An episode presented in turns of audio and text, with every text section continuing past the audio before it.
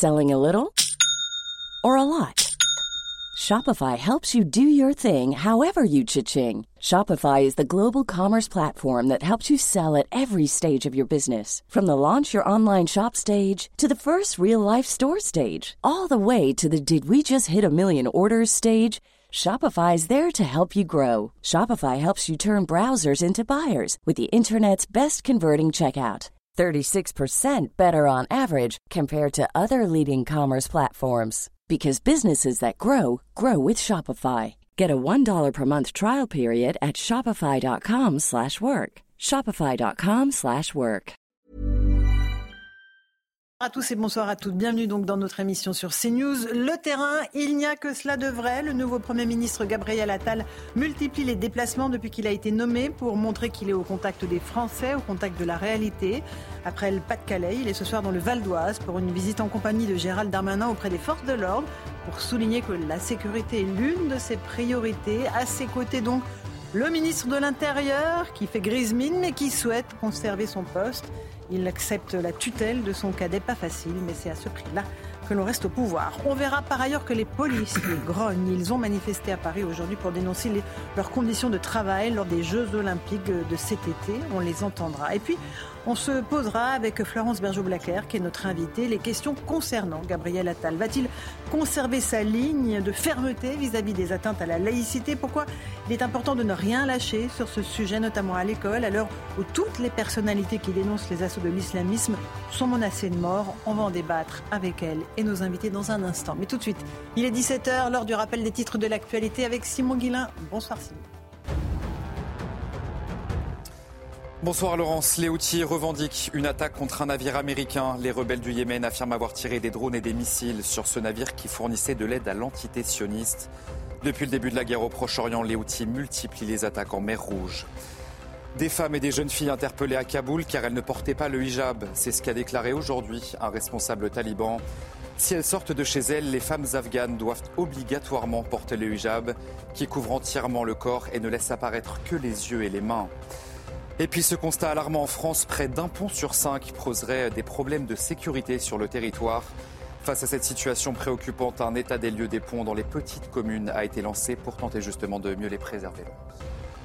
Merci beaucoup euh, Simon Guillain pour ce rappel des titres de l'actualité. On salue Karim Zerebi qui est avec nous. Bonsoir Karim, Bonsoir, ancien député européen. Euh, Geoffroy Lejeune qui est là, directeur de la rédaction Bonsoir, du JDD. Bonsoir. Euh, Éric Revel est à nos côtés. Bonsoir. journaliste notamment économie à valeur actuelle. Florence Berger-Blackler qui est anthropologue. Bonsoir madame. Merci beaucoup d'être avec nous. On, va vous écouter sur à la fois vos thèmes euh, évidemment euh, importants, mais aussi tout ce qui est la sécurité. Et puis on accueille aussi Grégory Joron qui est juste là en coulisses et qui va venir s'installer. Euh, secrétaire général unité SGP. Bonsoir euh, monsieur le policier. Merci beaucoup d'être avec nous. On va évoquer euh, vos collègues puisqu'il y a quelques instants encore, le nouveau Premier ministre Gabriel Attal était aux côtés du ministre de l'Intérieur auprès des policiers. Ils ont échangé. Il a demandé au commissariat de, je crois que c'était Hermont, merci dans le Val d'Oise, à chacun quelles étaient ses fonctions depuis quand il était là. Bon, c'était très intéressant de l'entendre. Il a surtout rappelé que les Français qui travaillent euh, aspirent à vivre tranquillement. Je propose de l'écouter d'abord et ensuite on partira sur place. Parce qu'ici, à Hermont, comme euh, partout en France, euh, vivent euh, des Français qui aspirent à l'ordre et à la tranquillité. Français qui travaillent, qui ne manquent jamais euh, à leurs euh, responsabilités, des Français, euh, quelle que soit leur activité au quotidien, mais qui en tout cas aspirent à pouvoir vivre tranquillement et paisiblement dans notre pays. Et je le dis, il n'y a pas de sécurité sans nos policiers, il n'y a pas d'ordre républicain sans notre police. C'est un message très clair que je suis venu réaffirmer euh, ici. Et c'est des actes que je veux euh, rappeler. Un investissement euh, majeur qui a été conduit ces dernières années, encore par Gérald Darmanin récemment avec la loi d'orientation et de programmation du ministère de l'Intérieur, qui nous a permis de recruter depuis 2017 plus de 14 000 forces de sécurité, d'investir massivement dans les moyens de la sécurité dans notre pays. Voilà pour les premiers mots de Gabriel Attal, le nouveau Premier ministre concernant la sécurité. Euh, Florian Tardif, Pierre Emco, vous êtes en direct d'Hermont, dans le Val d'Oise. Bonsoir à tous les deux. Vous avez suivi cette visite assez rapide et claire, avec un tandem, euh, Premier ministre, euh, ministre de l'Intérieur, qu'on n'avait pas l'habitude de voir, Florian. Oui, effectivement, ils étaient euh, collègues euh, en tant que, que ministre de l'Éducation euh, nationale dans le précédent gouvernement et ministre de l'Intérieur. Et à présent, Gérald Darmanin est sous la tutelle du nouveau Premier ministre. C'est également le, le message peut-être un tout petit peu plus politique que ce dernier souhaitait faire passer donc à Gérald Darmanin, tout simplement parce que dans l'entourage de Gabriel Attal, je ne vous cache pas qu'on a assez peu apprécié ce coup de téléphone du ministre de, de l'Intérieur passé à Emmanuel Emmanuel Macron pour euh, s'assurer qu'il resterait bien euh, en poste. Ce euh, déplacement ici permettait donc, m'a-t-on souligné dans l'entourage de, de Gabriel Attal, de d'envoyer un, un, message à ceux qui souhaitent s'auto-reconduire euh, à leur, à leur poste. Voici, euh, ceci euh, est dit. Plus concrètement concernant ce, ce, déplacement, je peux vous dire, Laurence, qu'il y a peut-être un tout petit peu de, de, Nicolas Sarkozy chez Gabriel Attal, tout simplement parce que l'on vient de l'entendre. il a eu un nouveau un message à l'égard de, de, de, cette classe moyenne, comme il a pu l'avoir durant son, son discours lors de cette passation de pouvoir avec Elisabeth Borne, cette France qui travaille, cette France qui se lève tôt et cette France qui aspire aujourd'hui à l'ordre et à la sécurité. Euh, c'est pour cela, euh, plus globalement, qu'il a salué euh, l'action des, forces de l'ordre qu'il a pu rencontrer, certains d'entre eux en tout cas qu'il a pu rencontrer ici à Hermont dans, le Val d'Oise. Merci Florian Tardif, Pierre Emco en direct d'Hermont, donc dans le Val d'Oise. Grégory Joron, ça fait du bien entendre quand même ce qu'il vient de dire le Premier ministre. Il dit voilà, pas de sécurité par d'ordre républicain sans notre police. Bon, c'est mieux que l'inverse, vous allez me dire, non? C'est ce qu'on entend assez régulièrement finalement. Alors, oui, c'est rassurant, mais je ne vais, pas, je vais, pas, je vais pas dire l'inverse. C'est juste un poncif assez, assez logique en fait. Euh, donc, euh, donc euh, rien, rien, on attend les actes, c'est ça. Vous attendez les actes. Très angoissant. Oui, l'inverse serait très angoissant. Bah, et nous, on attend les actes. Je, vous rappelle que ce matin, on a fait une mobilisation. Je sais que ça a été couvert mm. par votre chaîne, évidemment. On va en parler tout à l'heure. on va en parler, mais nous, on attend maintenant des actes. En effet, tant mieux. J'ai entendu parler d'audace et de mouvement. Mm. C'est bien. Euh, Madame Berger-Blaclair, euh, dans, le lexique qu'utilise, euh, le champ lexical qu'utilise Gabriel Attal, il y a, tous les, repères d'autorité, de fermeté, sécurité, priorité. On, voit qu'il a ce, champ lexical assez clair de fermeté. Il, arrive, hein, il n'est plus ministre de l'Éducation, il doit s'occuper maintenant de beaucoup de dossiers en même temps. bon, il est naturel qu'il qu'il priorise un peu euh, tous ces dossiers euh, qui sont quand même les préoccupations des Français. On a vu la sécurité, euh, l'éducation bien sûr. c'est mmh. son travail de, Premier ministre maintenant. Et il a parlé de laïcité hier aussi. On va y revenir dans un instant parce qu'évidemment, c'est des sujets qui vous tiennent à cœur. Geoffroy Lejeune, vous disiez, oui, que ça aurait été étonnant qu'ils disent que les policiers n'étaient pas extrêmement importants pour la République. En même temps, voilà, tous les journalistes en ce moment ont les yeux de chimène pour Gabriel Attal. Est-ce que vous êtes sous le charme, Geoffroy Lejeune? Alors moi, j'ai une confiance absolue en Gabriel Attal pour être excellentissime dans les mots qu'il utilise. En com, donc. Aucun en communication. Mais parce que je pense qu'il a compris quelque chose. Il est très intelligent, très politique, tout le monde l'a dit. Euh, il a compris ce que la société avait envie d'entendre et ce que la société ne supportait plus d'entendre, c'est-à-dire les discours, l'inverse de ce qu'on a entendu. Donc, il pose les, les, les, diagnostics, les constats, etc. Et c'est vrai que ça fait du bien à entendre. Euh, maintenant, euh, il faut, il, a une, une autre qualité c'est qu'il est lucide quand il pose un diagnostic sur les, sur les, les, moyens d'arriver à, résoudre, à résoudre les problèmes. Quand il, enfin, dans le cas de l'éducation nationale, par exemple, il y a eu la question de la Baïa, il a compris très vite, il a travaillé pendant l'été, il s'est dit, voilà, cette question a été mal gérée par mon prédécesseur, il faut que je pose un acte, et l'acte a été de prendre sur le ministère l'instruction d'interdire la Baïa dans les, dans les établissements scolaires. donc il a réussi à aller au bout de cette logique-là, mais c'est une micro-mesure par rapport à, l'ampleur de la, de la tâche qui l'attend aujourd'hui.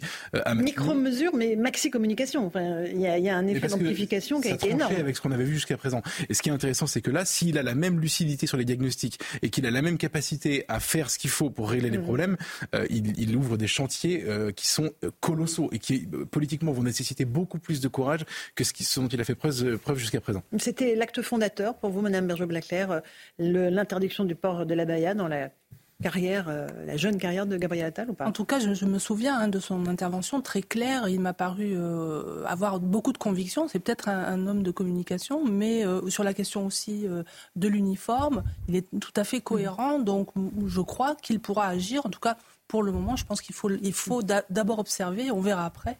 Mais pour moi, je vois ça plutôt d'un. Mm. Je, je, le vois bien parti. Karim, vous qui connaissez bien le ministère de l'Intérieur Là, pareil, il est, il est dans les clous. Euh, il sait ce que les Français veulent entendre. Je ne pense pas qu'il pense beaucoup contre lui en disant euh, les Français euh, aspirent à l'ordre et à la tranquillité. Je pense vraiment que c'est quelque chose qu'il pense personnellement. En fait, moi, mon point de vue, c'est que je, je, crois que Gabriel Attal, c'est un peu l'homme politique apprécié au-delà des clivages parce que, un, il donne l'impression de faire preuve de bon sens quand il s'exprime, de ne pas être un, idéologue euh, clivant. Deuxièmement, euh, il a des marqueurs. Et il fait de la politique avec des marqueurs. Et c'est important de faire de la politique avec des marqueurs. Après, est-ce qu'il aura les moyens de la politique pour mettre en, musique ces marqueurs? Euh, Ça, c'est une autre histoire. Et on va le voir au poste de Premier ministre parce qu'il a une dimension transversale. Ces marqueurs, c'est quoi? La sécurité. Première liberté, aller, venir en toute mm-hmm. tranquillité. C'est un marqueur très républicain. Deuxième marqueur, le travail. Qu'est-ce qu'il a dit? Oui, vrai. Il a dit dans, dans ses éléments de langage, les Français qui travaillent. J'aimerais lui préciser que même ceux qui sont au chômage et qui le subissent ont aussi besoin de sécurité, les retraités aussi, les jeunes aussi. L'ensemble de la société française a besoin de sécurité, euh, euh, ceux qui travaillent et ceux qui ne travaillent pas. Mais pour nous dire que le travail était un marqueur. C'est le message qui fait passer. Le troisième marqueur, c'est la méritocratie républicaine. Et c'est ce qu'il a voulu aussi, euh, euh, je dirais, faire passer comme message au sein de l'éducation nationale. Et ces trois marqueurs sont trois marqueurs qui font défaut dans la société française. On a besoin de sécurité au-delà des clivages et, mm. et on a besoin d'autorité. Donc il en fait état, il revient sans arrêt donc, à l'établi sur ce sujet. On a besoin effectivement de restaurer la valeur travail pour qu'on se lève le matin mhm. donc, et donner envie euh, effectivement à, aller euh, donc euh, au boulot tous les jours, quelle que soit l'activité. Et troisièmement, on aimerait effectivement que la notion de mérite au nom de l'égalité républicaine, pas de l'égalitarisme, soit une réalité plus qu'une promesse. Et, et, donc ces trois marqueurs sont en phase et en adéquation avec une majorité de Français. Il l'a compris. Donc il va marteler ces messages partout où il va aller. Et c'est pour ça qu'il va sur le mhm. terrain. Parce qu'il va au plus près de ces attentes des Français. Maintenant, une fois qu'il a Et ce sont des marqueurs de droite, Karim. Hein, excusez-moi, mais oui, sécurité, travail, méritocratie. Permettez-moi de dire que le républicain de gauche que je suis n'est pas trop d'accord avec vous. Les républicains de gauche détestent qu'on dise ça. Oui, mais qu'est-ce que vous voulez On leur dit quand même. Avec on les aime bien, mais on leur dit quand même. républicaine, ça avait du sens. La sécurité, ça avait du sens. Et la valeur travail, je vois pas en quoi. Quand Gérald Darmanin vient de rentrer. Je ne sais pas si c'est Gérald Darmanin ou Gabriel Attal. Euh, je dirais qui dépassent les Mais encore une fois, la vraie question, là, il fait impression, il plaît. Et c'est normal, et c'est ah déjà bah, bien. C'est l'amour. 3% des Français, quand même, dans le dernier, dans le sondage qui est sorti hier, euh, donc, euh, trouvent que c'est un bon choix euh, de l'avoir choisi. Donc c'est 53% des Français. C'est bien, je veux dire. Alors, nous, on a fait un sondage c'est ça pour CNews, ils étaient 48 à lui faire confiance. Bon, 48%. On est presque à la moitié des Français, un peu plus, un peu moins. Hmm. Donc en tout cas, il part avec un capital. La question, c'est le temps. Est-ce que le temps va user ce Premier ministre parce que finalement ah ces mots ne seront pas corrélés à des actes et, à des preuves? Ça, c'est le vrai sujet qui attend Gabriel Attal. Eric Revel. Dans tous les sondages, il y en a deux qui ont été publiés. Euh, il a une cote de popularité forte, mais moindre que celle d'Elisabeth Borne lorsqu'elle a été intronisée comme Première ministre, si vous en souvenez. Hein. Mm. C'est un point quand même intéressant pour le début. Bon, sur Gabriel Attal, moi j'ai l'impression que c'est surtout le Premier ministre des diagnostics et des priorités, vous mm. voyez, pour l'instant. C'est-à-dire, les diagnostics, il en a fait et des bons. Euh, je, rappelais que chaque fois qu'il a été dans un ministère, au ministère euh, des Comptes publics, euh, à l'Éducation nationale et maintenant Premier ministre, il a mis par exemple les classes moyennes au cœur de sa réflexion. Les classes moyennes, c'est les gens qui travaillent, qui se lèvent tôt, qui payent des impôts et qui aimeraient bien constater un retour sur investissement de l'État, c'est-à-dire mmh. des services publics dignes de ce nom, où passent les impôts, disent les classes moyennes. Bon, le diagnostic est bon, Monsieur le Premier ministre. Mais derrière, comment est-ce qu'on fait pour restaurer un pouvoir d'achat, pour restaurer des services publics, pour donner plus de moyens euh, à l'hôpital public? Bon, mystère. Sur les priorités, ben, là aussi, on peut quand même euh, sourire pour l'instant, avec euh, respect. Mais quand on a trop de priorités, on finit par plus avoir aucune priorité. Laïcité, éducation, sécurité, vous l'avez dit. Bon, toutes ces priorités. Tout ça n'est pas ben, incompatible non plus. Oui, oui, oui, mais enfin, c'est un peu, si vous voulez. Et puis, pardonnez-moi, euh, c'est le plus jeune, donc, Premier ministre de la Ve République. Mhm. Formidable. Mais en fait, si vous regardez bien ce qu'il fait là en allant sur le terrain, il fait de la très très vieille politique. C'est-à-dire qu'il va sur le mhm. terrain, il est convivial. Hier, il, joue, dans le Pas-de-Calais avec. Il joue la proximité en disant Madame, on ne vous oubliera pas, Madame, je suis à vos côtés, mhm. l'État va vous aider, etc.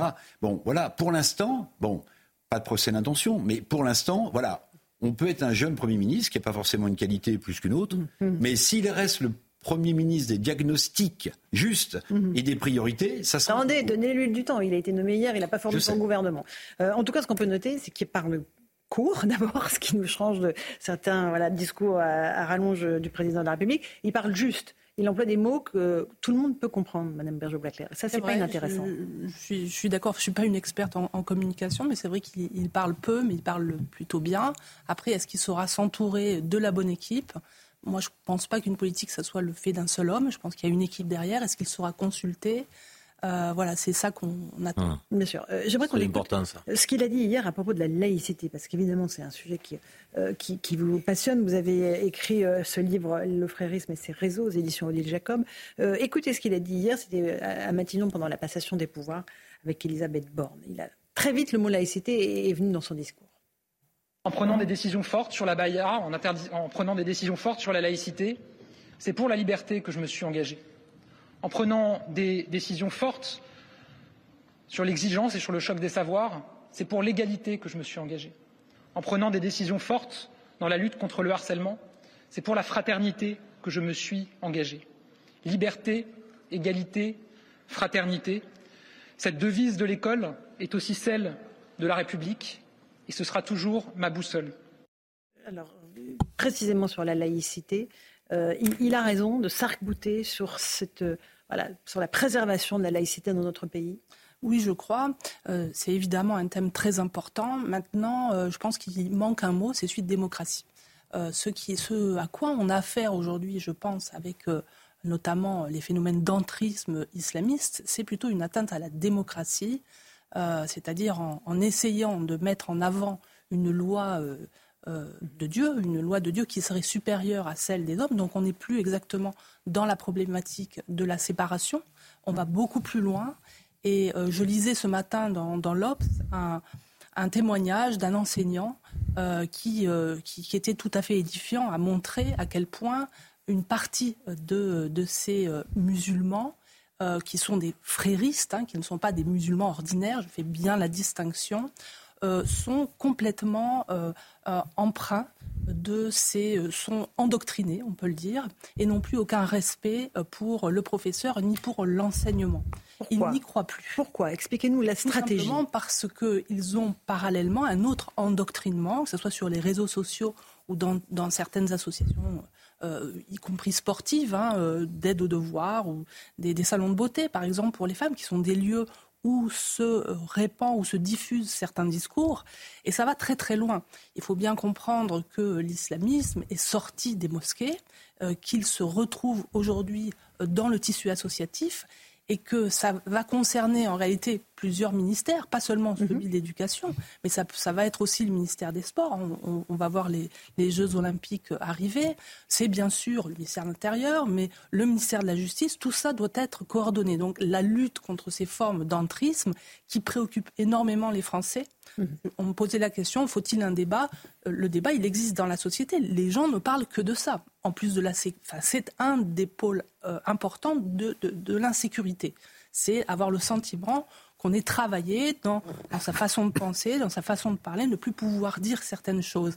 Ça, les gens en parlent. Donc il faudra bien à un moment donné le mettre sur la table. Mhm. À l'école, c'est essentiel, mais pas seulement. Ils s'attaquent à l'école parce que, encore une fois, ils veulent détourner une partie de la population de l'école pour aller vers des écoles confessionnelles, c'est ça? Pas forcément pour aller vers des écoles confessionnelles, mais pour euh, transformer en fait l'enseignement, pour euh, donner droit à des euh, enseignements qui ne choquent pas certaines, mhm. certains discours religieux, donc ce qu'on appelle les accommodements raisonnables. Et ça, évidemment, il faut absolument pas céder à ça.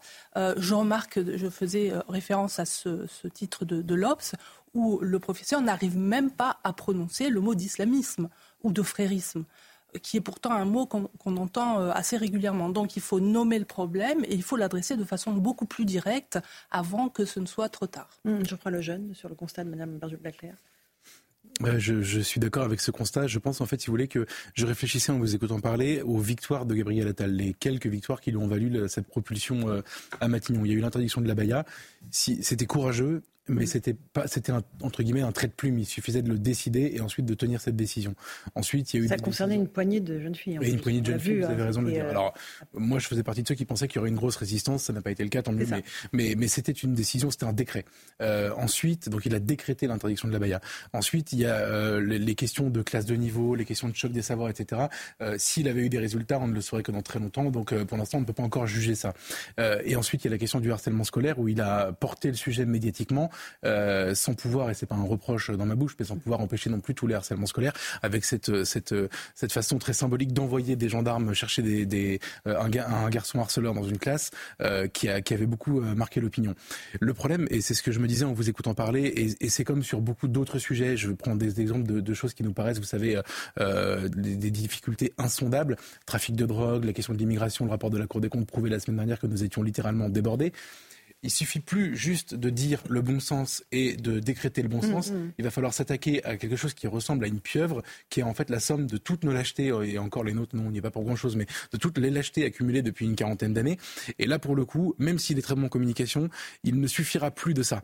Et c'est ça qui me, j'attends de voir, si vous voulez, parce que je suis d'accord avec pareil, hein, les, qualités qui sont dites à son sujet. Mm-hmm. Euh, est-ce qu'il va être, parce qu'il y a deux manières de, résoudre le problème. Soit on le prend de front et on assume euh, une part d'échec, mais en, de, en essayant de, de, nettoyer les écuries de GS au maximum, soit on essaye de dissimuler au maximum en donnant l'impression qu'on a des bons sentiments. Ça s'appelle la politique du chiffre, mhm. ça s'appelle ce genre de, de, simulacre de, résultats. J'espère qu'il ne sera pas dans cette deuxième, euh, dans cette deuxième option et qu'il essaiera de, de, de, quitte à prendre l'opinion à témoin de temps en temps, de dire voilà, ce problème-là, il nous faudra 30 ans pour le résoudre, je m'y attaque malgré tout. Mhm. Karim, là-dessus, et ce qu'on disait aussi avec Mme Berger Non, mais moi, moi, je crois qu'il a raison de faire de, des principes de la laïcité euh, sa boussole. Euh, je crois que euh, l'immense majorité de Français, quelle que soit leur sensibilité euh, religieuse ou pas, sont favorables à ce que les principes de la laïcité soient érigés pour tous et partout.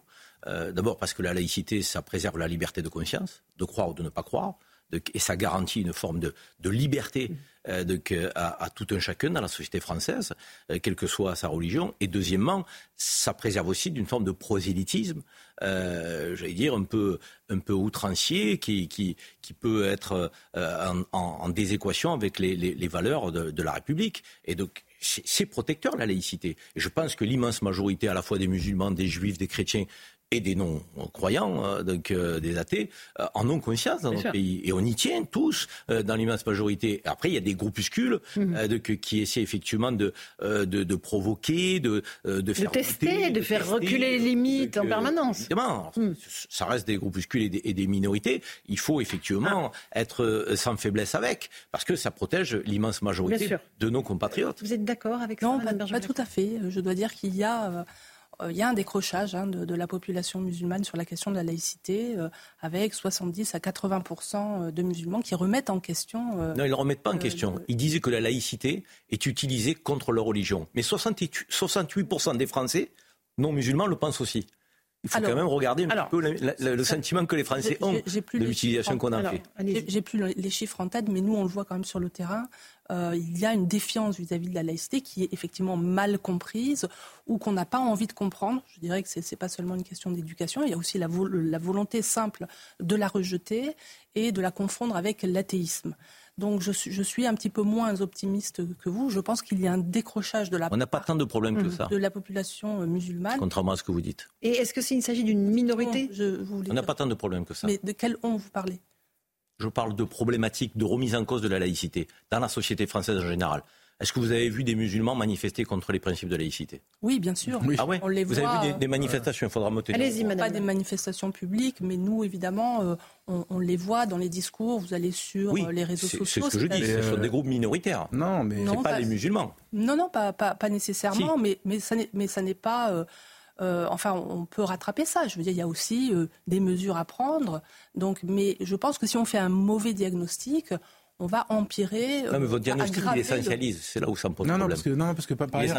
Alors, je n'ai pas essentialisé. Pardon, pardon, madame, mais il y a une pirouette de la part de Karim.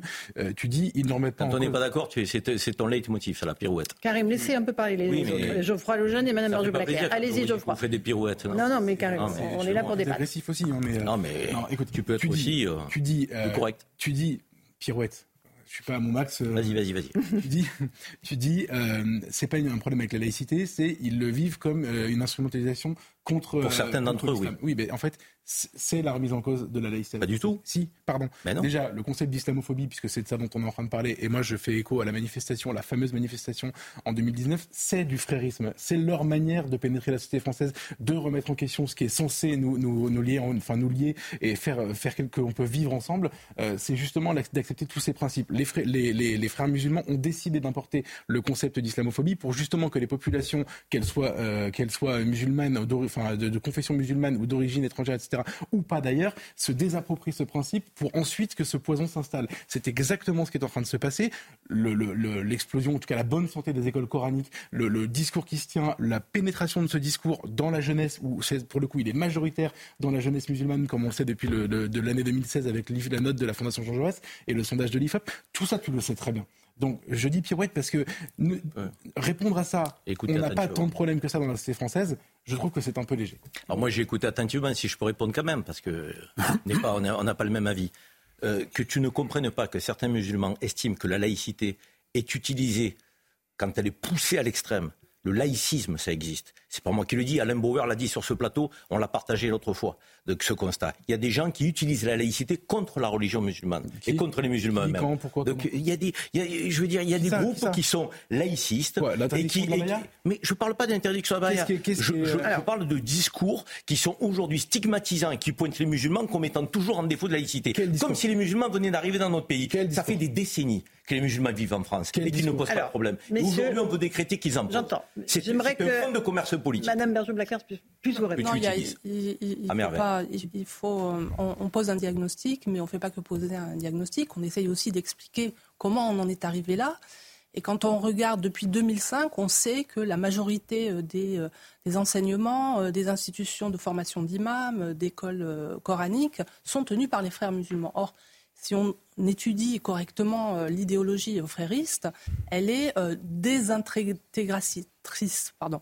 Elle veut empêcher l'assimilation. Ça, c'est un programme, c'est celui qui est inscrit euh, dans la, stratégie pour l'action culturelle en dehors des pays islamiques de l'ICESCO. Tout, cela est tout à fait clair. Il touche combien de musulmans Ça touche combien de musulmans sur les 6 millions C'est l'organisation de la coopération islamique. Sur les 6 millions, ça coûte combien de musulmans en France sur les 6 Je pense qu'il y a environ 8 millions de musulmans et à peu près tous les enfants qui vont à l'école coranique sont sont touchés en fait par le C'est grave ce que vous dites. Non pas seulement. Euh, mais c'est très grave ce que vous Ça ne veut pas dire qu'ils sont endoctrinés et qu'ils acceptent cet endoctrinement, mais malheureusement, on n'a pas su les protéger. C'est grave ici. De euh, de la présence de ces imams. Mais, euh, juste terminer sa phrase. Oui, je veux dire, après, on obtient les chiffres qu'on obtient aujourd'hui, il faut, il faut les expliquer. Vous, vous les niez et vous accusez tout le monde. Je ne les nie pas. Parce que vous je les atténue contrairement à vous.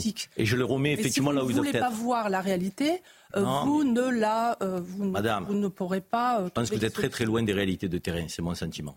Bah, vous avez commencé déjà par me dire que j'essentialisais. Il y a des chercheurs d'ailleurs qui s'insurgent en faux contre tout ce que vous avez produit. Alors vous le savez très bien. Alors Des chercheurs qui sont en opposition totale. Alors lesquels Donnez-moi euh, des noms. Non, non, mais je, je, bah, je, vous, je, vous, les donnerai. Je, je, euh, régulièrement, vous, êtes remis en cause euh, par des gens qui contestent votre travail. C'est un travail de bureau, c'est un travail administratif, c'est pas un travail de terrain. Non, et la, la controverse scientifique est naturelle et elle est très positive. Donnez-moi des noms.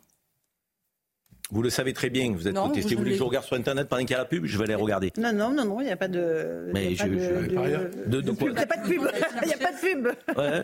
Alors, désolé, il n'y a pas de pub. désolé, mais comme je suis euh, régulièrement sur le plateau. Karim, Karim a dit que c'était très grave de dire ce que venait de dire Mme Berger Blaclair. Je suis désolé, vous, vous n'avez fait que dire que les enfants qui vont à l'école coranique sont quasiment tous sous l'influence du discours frériste. Moi, je vais aller beaucoup plus loin que ça. Le discours frériste, il est en train de gagner dans l'opinion, euh, dans l'opinion des musulmans français. C'est n'importe quoi.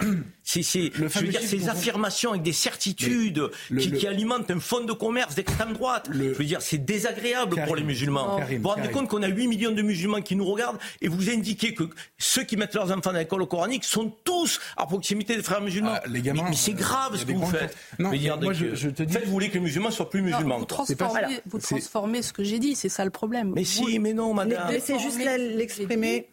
Euh, moi, je travaille depuis 30 ans sur cette question et je sais, malheureusement, et même des gens qui étaient très proches des frères musulmans avaient attesté dans ce rapport de 2005 que les frères musulmans tenaient la quasi-totalité des institutions de formation. Le résultat aujourd'hui, 20 ans après, c'est qu'effectivement, il est très difficile pour un musulman qui va à l'école coranique ou qui va à l'association islamique de ne pas être touché par l'endoctrinement frériste. Ça ne veut pas dire qu'il est endoctriné, mais en tout cas, il est approché dans ces milieux-là. Et c'est ça que vous ne voulez pas voir. Éric Revel, peut-être un mot là-dessus ah, avant le rappel des titres. ce, qui, ce, qui, me, ce qui me trouble le plus dans le raisonnement de, Karim, euh, c'est euh, sa façon finalement un peu à géométrie variable de concevoir la, laïcité, euh, Karim. Parce qu'en en fait, tu, as, vous avez commencé votre propos en disant la laïcité, c'est un formidable rempart républicain. Et puis en fait, ensuite, vous donnez l'impression que, quel que soit euh, la religion à laquelle elle s'adresse, elle n'est pas tout à fait comprise de la même manière. Est-ce que je me trompe? Est-ce que vous m'avez écouté? Ou est-ce que ma question n'a aucun intérêt? J'ai pas, pas saisi ce que vous avez dit. Euh, bah, vous avez une notion de laïcité un peu à géométrie variable. Pourquoi? Mais parce qu'en en fait, vous, commencez toujours vos propos par dire la laïcité, c'est la République française, c'est formidable, etc. Et puis ensuite, en fait, quand on...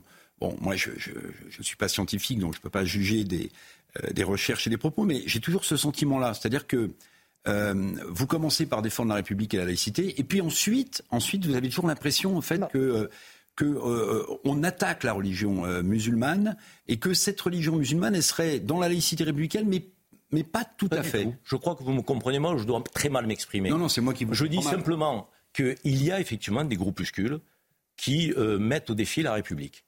J'appelle ça des groupuscules, des minorités au sein de la communauté musulmane quand j'ai le sentiment, à vous entendre parler, que ça concerne mais moi, j'ai pas parlé. la majorité, mais, la, est-ce que vous ne minimisez pas ce qui est en train de se passer? Est-ce que vous ne minimisez pas? Parce que groupuscule, non, je ne, minimise, je ne minimise ça veut dire que ça rien concerne que très très peu d'individus?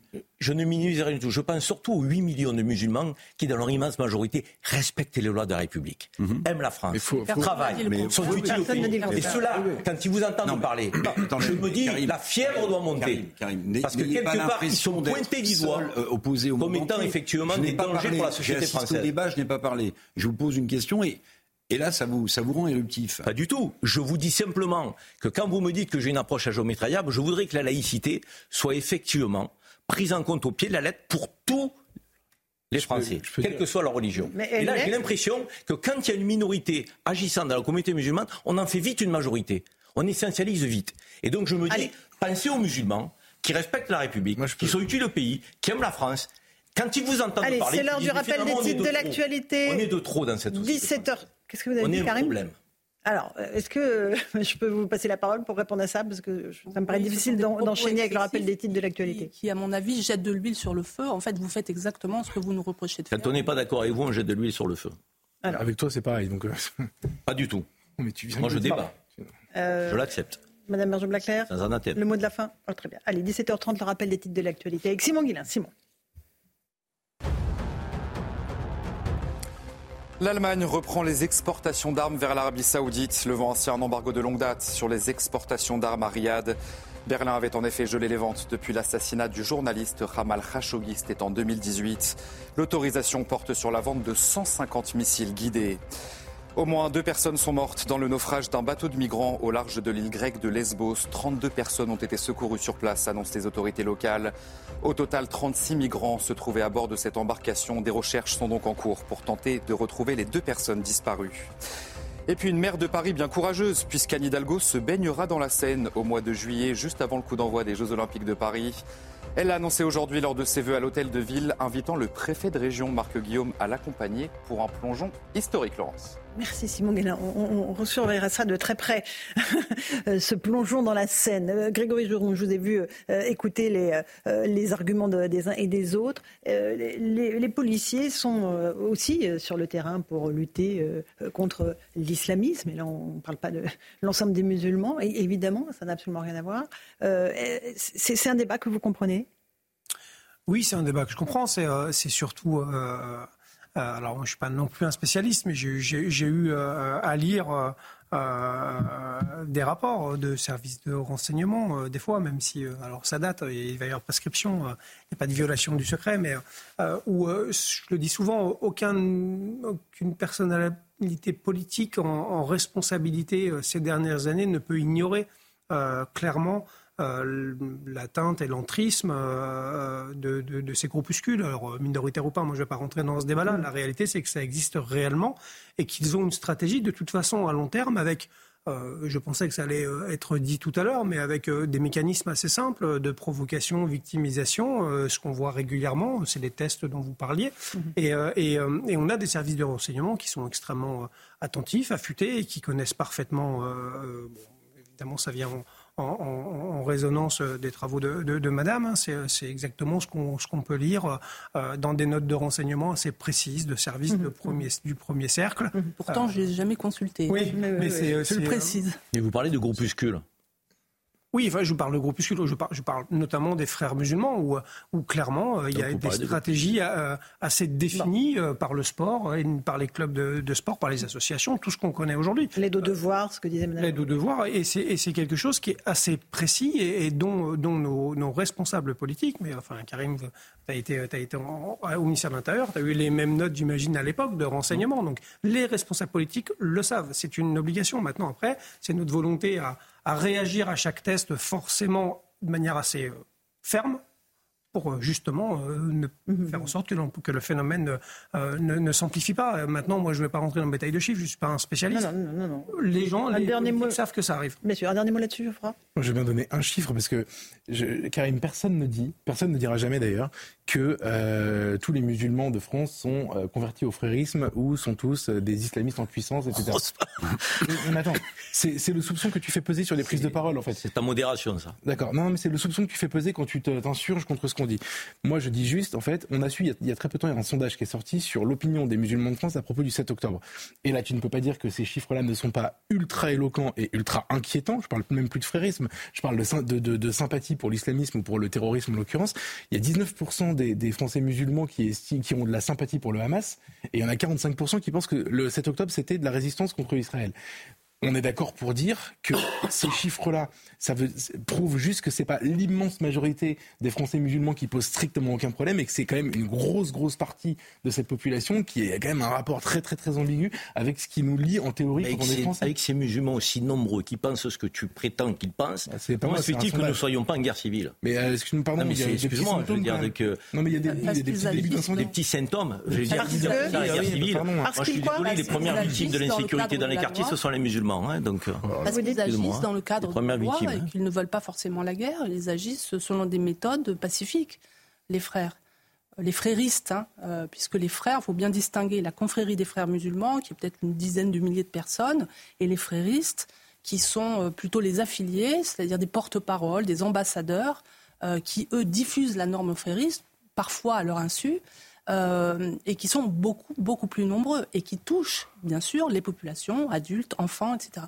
Donc euh, c'est ce phénomène d'entrisme et d'extension qu'il faut regarder avec lucidité pour le contenir. Si on, est, si on continue d'être dans le déni, on n'y arrivera pas. Mais encore une fois, ne, faites pas passer pour ce que je ne suis pas. vous parlez de déni. Je n'ai jamais porté de déni sur le fait qu'il y ait des groupes. Vous parlez de ces 10 000, vous parlez. OK. Je dis simplement, prenons garde dans la manière dont on s'exprime, donc à bien faire la séparation entre ces groupes qu'il faut combattre, et je le dis, et je le redis, pour bien me faire comprendre, et l'immense majorité des musulmans qui ne cèdent pas à ces groupes. Et dont on ne parle jamais. 55%, c'est pas l'immense dont on ne parle jamais. 55%, c'est pas l'immense majorité. je pense que ce est dit, c'est tout simplement que la cible de ces groupes, ce sont les 8 millions de musulmans. Et qu'en fait, la réalité, c'est que euh, par des euh, euh, techniques et des stratégies et, et de la patience, en fait, c'est ça la réalité, c'est qu'ils n'ont pas, ils rien décrit à, à, court ou moyen terme. L'objectif, en fait, il est, il est à atteindre, euh, quel que soit le temps que ça prendra dans l'absolu. Euh, et, et, et, ce, qui, euh, ce dont il faut se, se, garder, c'est justement de, de, de peut-être se dire que on espère évidemment que la population euh, musulmane euh, résiste euh, à ce genre de, d'écho et de stratégie. On espère qu'elle soit, qu'elle résiste, même qu'elle y résiste majoritairement. Mais, mais de l'autre côté, on peut pas. on ne peut pas écarter le fait que cette menace, elle est présente, elle est permanente, elle utilise euh, énormément de réseaux différents pour atteindre son but. Bien sûr. Euh, et c'est ça la réalité. Donc on sait que, finalement que potentiellement chaque euh, musulman bien intégré en France et qui s'y sent bien et qui a aucun problème avec la laïcité, avec nos lois républicaines, malheureusement est aussi une cible de ce système frériste. Mais Parce que ces musulmans-là qui sont la cible résistent plutôt bien à ne pas verser effectivement dans cette tentation. Et derrière, j'ai envie de vous dire, la cible, on sait ce qu'elle est. Ce ne sont pas les musulmans, ce sont ces groupes. Donc nous ne nous trompons pas de On cible. est d'accord. Enfin, moi, je suis d'accord. Bon, dernier mot là-dessus Allez, on va avancer. On va continuer à parler de sécurité. Euh, le, le débat, on peut le poursuivre. Euh, euh, Geoffroy, si vous voulez encore ajouter quelque Non, chose. mais Mais je- j'aimerais qu'on parle de mais- sécurité ensuite. Donc je vais traduire en fait ce que dit Karim, c'est exceptionnel. On a, Pas besoin d'un traducteur. on a- mais je vais me le traduire pour ironiser sur ce que tu dis. Alors, on a quelques dizaines, une poignée d'individus très dangereux contre qui il faut être impitoyable et une immense majorité de musulmans très gentils qui eux ne posent aucun problème et qui vivent la laïcité en souriant. Ça n'est pas ce qui se passe quand on a quasiment un sur deux, 45% qui considèrent que le 7 octobre c'est une bonne nouvelle parce que c'est de la résistance. C'est pas une poignée contre une immense majorité. Écoute, tu as envie tout. de te Et moi, je persuader et de sondage. persuader ceux qui nous écoutent que les musulmans sont un problème pour la société française. Je ne débat pas avec toi sur ça, c'est ton problème, Je ça n'est plus le un sondage. Parce que Toi, tu es un mur, c'est un mur, mouillé. c'est un mur. C'est toi le C'est un mur. Donne-moi une source, un chiffre. C'est un mur. Un truc rassurant pour étayer ton propos. Voilà. Un truc rassurant Ouais. Mais qu'on a euh, 25% de musulmans dans l'armée française qui défendent nos couleurs au front, euh, que nous avons des musulmans dans la police nationale qui défendent tous les jours la France contre le terrorisme, que nous avons des musulmans qui sont dans nos hôpitaux, euh, donc dans nos services publics et qui servent la France et la République. Un chiffre, ça te suffit pas, ces millions de musulmans qui sont utiles à la France, qui la respectent et qui l'aiment. Mais Ah non, tu veux pas les voir, ce ceux-là. sont des Français. sont invisibles. Ce sont des Français avant Oui, tout. oui, mais on, on peut les définir. Mais définissons-les. Allons jusqu'au bout. Alors, on va parler de sécurité parce que au- aujourd'hui, les policiers, euh, justement, euh, manifestaient, notamment votre syndicat. Ben. Pourquoi est-ce que vous manifestiez, euh, cher Grégory Geron Euh, Ça s'est passé dans les rues de la capitale. Vous n'êtes pas content des Jeux Olympiques, c'est ce que j'ai cru comprendre. Entre autres. Entre autres. On, a, on Mais est pas seulement. On est à six mois de l'événement. euh, on a euh, logiquement euh, un coup d'envoi qui avait été lancé par le ministère après évidemment le fait que, Matignon et, le comité d'organisation des JO puissent, puissent donner le feu vert au ministère pour gérer cette question-là. Je crois que malgré tout, c'est un événement qui va peser essentiellement ou presque sur les épaules des forces de sécurité intérieure et notamment des policiers et des agents du ministère de l'Intérieur. Et à six mois des JO, on ne sait encore pas à quelle sauce on va être mangé. Et, euh, moi, je suis bien incapable, malheureusement, d'expliquer quel été euh, euh, va être celui des policiers dans six mois. Donc c'est un petit peu gênant, ça devient très compliqué et ça devient surtout très tendu. Et je viens juste, si vous me permettez 30, sec- 30 secondes, dire qu'il y a en effet 2024, et on a encore un peu de mal à digérer 2023. On a eu une année extrêmement tendue. Par vous, fait, vous, vous égrenez les, les, les événements de l'année, mais on les a tous en tête. Hein. Euh, euh, les manifestations contre les retraites, euh, les émeutes. Les émeutes, mais elles n'étaient pas dans les vœux du président, elles avaient disparu. non, hein. ouais, bon, Vaporisées. pour- pourtant un- un- un- une séquence extrêmement difficile pour mes collègues et pour notre société.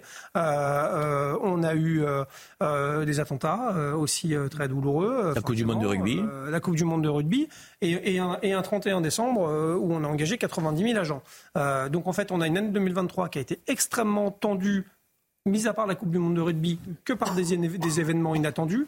Et on sait que 2024 va être une année tendue avec des événements attendus. Donc on s'inquiète surtout sur ce qui sur ce qu'on n'a pas prévu.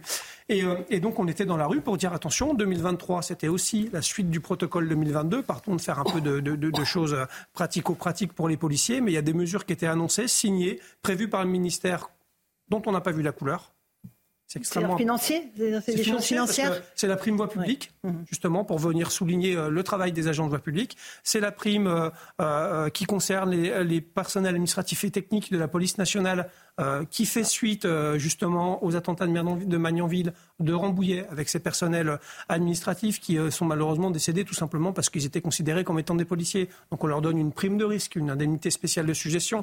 C'est quelque chose d'assez important. C'est Bon, euh, 200 j'entends, euros, c'est des plus petits salaires. On les a pas eu. C'était pourtant prévu. Donc on a ça à rattraper avant même de pouvoir se projeter sur des JO. sur les JO Je le répète.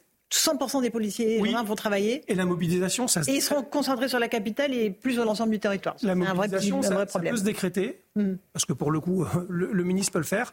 Mais moi, j'aime à dire depuis quelques jours qu'avant tout, elle se conditionne, cette mobilisation-là. Et aujourd'hui, les conditions, elles sont ne sont pas réunies. Euh, Geoffroy? Oui, mais je, ça va dans le sens de ce que vous disiez. J'ai une question à vous poser. Euh, la seule bonne nouvelle de tous les événements que vous avez cités de l'année 2023, c'est la Coupe du Monde de rugby qui s'est bien passée, globalement. Mais est-ce qu'en concentrant tous les efforts, est-il vrai, plutôt, on m'a rapporté, je voulais savoir si c'était vrai, qu'au moment où tous les efforts de la police étaient concentrés sur la Coupe du Monde de rugby, il y avait des problèmes de délinquance ailleurs que vous ne pouviez pas gérer puisque vous étiez occupé euh, à gérer la Coupe du Monde de rugby? Et donc du coup prolongement de la question de, Laurence. Est-ce qu'on prend le risque que la délinquance explose partout sur le territoire au moment où vous serez tous concentrés sur Paris pour les Jeux 2024 De toute façon, c'est toujours des, euh, un effet de, de vase communicant et de, cause à effet. Pour le coup, je donne un exemple assez simple qui est plutôt localisé. Quand à Dunkerque, on est focus sur la lutte contre l'immigration clandestine euh, parce que c'est un objectif majeur là-bas, je peux vous assurer, c'est factuel, que de l'autre côté, les, les, cambriolages bah, à domicile explosent parce qu'on n'est pas dans la rue à tourner, à patrouiller, à faire de la, la prévention, etc. Ça, c'est factuel. Donc imaginez à l'échelle du territoire, euh, les priorités ne peuvent pas être partout. C'est ce qu'on vous disiez d'ailleurs en préambule pour de la politique générale. Ça vaut forcément pour les politiques de sécurité. Euh, quand on est focus sur des grands événements comme ça, euh, ça peut être forcément au détriment d'atteinte de, de, aux biens qu'on va forcément traiter en second ou, en, troisième plan. Ou pas du tout. Eric, pardon. Moi aussi, j'ai une question à vous poser. hier, je crois, ou avant-hier, un de vos collègues expliquait quand même qu'il y avait eu un certain rattrapage sur le paiement des fameuses euh, euh, heures euh, supplémentaires, euh, que Gérald Darmanin, alors sans y mettre bon ordre, mais en tout cas avait mis la main à la poche. Est-ce que c'est vrai? Combien reste-t-il d'heures supplémentaires à payer pour qu'on ait un Plusieurs millions encore d'heures supplémentaires. Je, je, moi, je perds pas la mémoire. Hein. Gérald Darmanin est en poste depuis trois ans et demi. depuis qu'il est arrivé, il a fait faire, il a fait bouger énormément de lignes, plutôt positivement. Le problème, c'est toujours de là où on part. et malheureusement, nous, on part de très très loin. Mais, comme tous les ministères régaliens, alors, elles n'ont pas toutes été. elles ont pas toutes été. Il y en a 20 millions qui, étaient, qui, étaient, qui étaient en stock. Euh, il y a eu des campagnes euh, d'heures supplémentaires pour pouvoir solder ça. Il en reste encore de nombreuses. Et il y a une vraie question d'ailleurs sur les Jeux Olympiques, sur le montant de heures supplémentaires. Vous savez combien euh, est rétribué l'heure supplémentaire d'un fonctionnaire de police? 15 euros. 15 euros de l'heure, que vous en fassiez une ou 100 tarif des. c'est important la façon, Mme Berger-Blaclair, dont on traite nos policiers au sens Alors, traitement je, suis entourée de policiers toute la journée. oui, vous vivez sous protection euh, policière, on le rappelle. Je retrouve exactement ce que monsieur dit euh, dans ce qu'il me rapporte aussi. C'est un métier euh, difficile, c'est un métier où il faut beaucoup encaisser. et, effectivement, ça pose le problème plutôt du traitement de la délinquance et, de la justice. Il m'en parle sans arrêt. Outre les problèmes effectivement d'heures supplémentaires et de fatigue et de, euh, d'effectifs, euh, il y a aussi que euh, leurs actions ne vont pas jusqu'au bout. Et ça, c'est très frustrant, c'est même démoralisant. J'aimerais qu'on regarde un exemple avec le sujet de Maxime Lavandier sur un policier qui a été agressé à Paris, dans un commissariat à Paris, qui a énormément de mal à faire condamner son agresseur, alors que ça s'est passé dans un commissariat au vu et au su de tout le monde. Et regardez ces explications, on en débat ensuite. Les faits remontent au 27 décembre dernier à Paris. Un homme est interpellé place de l'Étoile. Il conduit sans permis, en état d'ivresse et avec des produits stupéfiants sur lui. Conduit au commissariat du 8e arrondissement, il est placé en garde à vue. Son nom Sylvain F, 29 ans, est bien connu des services de police pour des faits similaires. Lors de sa garde à vue, il se montre particulièrement virulent, comme l'explique Amaury Bucco, journaliste à Valeurs Actuelles. il se montre extrêmement virulent, turbulent euh, lors de sa garde à vue. Il n'attend pas, par exemple, que les policiers l'amènent aux toilettes pour exhiber son sexe. Et surtout, eh bien, il insulte à plusieurs reprises et menace un policier présent euh, cette nuit-là. Ces menaces, il les met à exécution quelques heures plus tard, puisqu'il coup ce policier, il lui porte plusieurs coups au visage. Trois jours d'ITT sont prescrits aux policiers qui portent plainte. Malgré le témoignage de ses collègues, mais en l'absence de vidéosurveillance, il apprend par sa hiérarchie que le parquet de Paris ne prendra pas en compte sa plainte. Une décision que regrette son avocat, maître Jérôme Andréy. La parole des policiers euh, est de plus en plus remise en doute, y compris par euh, le parquet lui-même, et que c'est un petit peu euh, parole contre parole. Après un courrier adressé au parquet par son avocat, le dossier sera finalement réexaminé. L'agresseur du policier risque un an de prison et 15 000 euros d'amende pour outrage à l'égard d'un agent dépositaire de l'autorité publique. On n'entend plus la parole des policiers, la justice ne prend plus en compte la parole des policiers dans ce type d'agression? Je, je, que ce soit, ce soit, ce soit un, cas isolé. Bon, je ne sais pas si on, a, on en a autant euh, d'emblématiques lorsqu'on a on subit des violences, parce que là, on parle que d'un an pour l'outrage, mais vraisemblablement, c'est des mm. violences volontaires quand même. Donc je pense que c'est heureusement un peu plus d'un an euh, en condamnation euh, euh possible. Euh, la réalité, c'est qu'en fait, le discours et le chemin pris depuis plusieurs années, que ce soit de la politique pénale ou, ou simplement le discours politique hein, qui est porté par, par certains, colore quand même finalement certaines décisions par la force des choses. Mm. C'est-à-dire que quand on continue à dire que finalement la police tue, quand on oppose toujours ce genre de choses et quand on, on, on a des longs débats sur des violences euh, euh, policières, un terme que, que, je désapprouve totalement, euh, on place justement les policiers sur le même plan que les délinquants. Mm. Et, finalement, à force de, de, de, placer les policiers sur le même plan que les délinquants, eh bien, on, on place leur parole, qui est pourtant normalement assermentée, sur le même plan, et on en arrive malheureusement à ça. Non, mais on marche sur la tête. Enfin, réellement, là, on marche sur la tête. Parce que si ce policier est agressé dans le commissariat pendant une garde à vue... Je vous rappelle qu'un. Il n'y a, pas de poursuite contre son agresseur. un agresseur euh, de policiers euh, à, Nantes, euh, multi-réitérant, qui conduisait une voiture volée, a traîné un de mes collègues sur plusieurs dizaines de mètres, et de, de mètres, pardon, et, et, a, eu en première instance 35 heures de TIG. De travaux d'intérêt général. alors, le parquet a fait appel, mais je veux dire, c'est la, première, la première réponse. On, est dans un pays qui marche sur la tête. Vous voyez, dans la régénération que souhaite le président de la République pour ce nouveau gouvernement numéro 1 de Gabriel Attal, ça me fait penser à ça on aimerait avoir un couple, ministre de l'Intérieur, ministre de la Justice, qui marchent ensemble et qui ont les mêmes objectifs. Moi, il me semble, pardonnez-moi, mais il me semble parfois, quand j'entends les déclarations de M. Dupont-Moretti et celles de M. Darmanin, que le moins qu'on puisse dire, c'est que le couple a besoin d'être régénéré. Vous voyez, il y a. Voilà. Maintenant, c'est le président de la République et le Premier ministre qui travaillent sur le sujet. Mais, ça, ça, fait partie de ce que vous dites. Mais si on parle de réarmement, parce que je crois que ça a été civique. dit, euh, de, oui, de réarmement civique, mais au-delà de ça, il faut, faut, parler de réarmement tout court de notre société. Ça, ça fait partie des, euh, des, des, des choses qu'on doit, qu'on doit pouvoir entendre et mettre en place. Euh, je crois que c'est hier, vous, vous parliez sur ce plateau, euh, de l'explosion des atteintes aux personnes.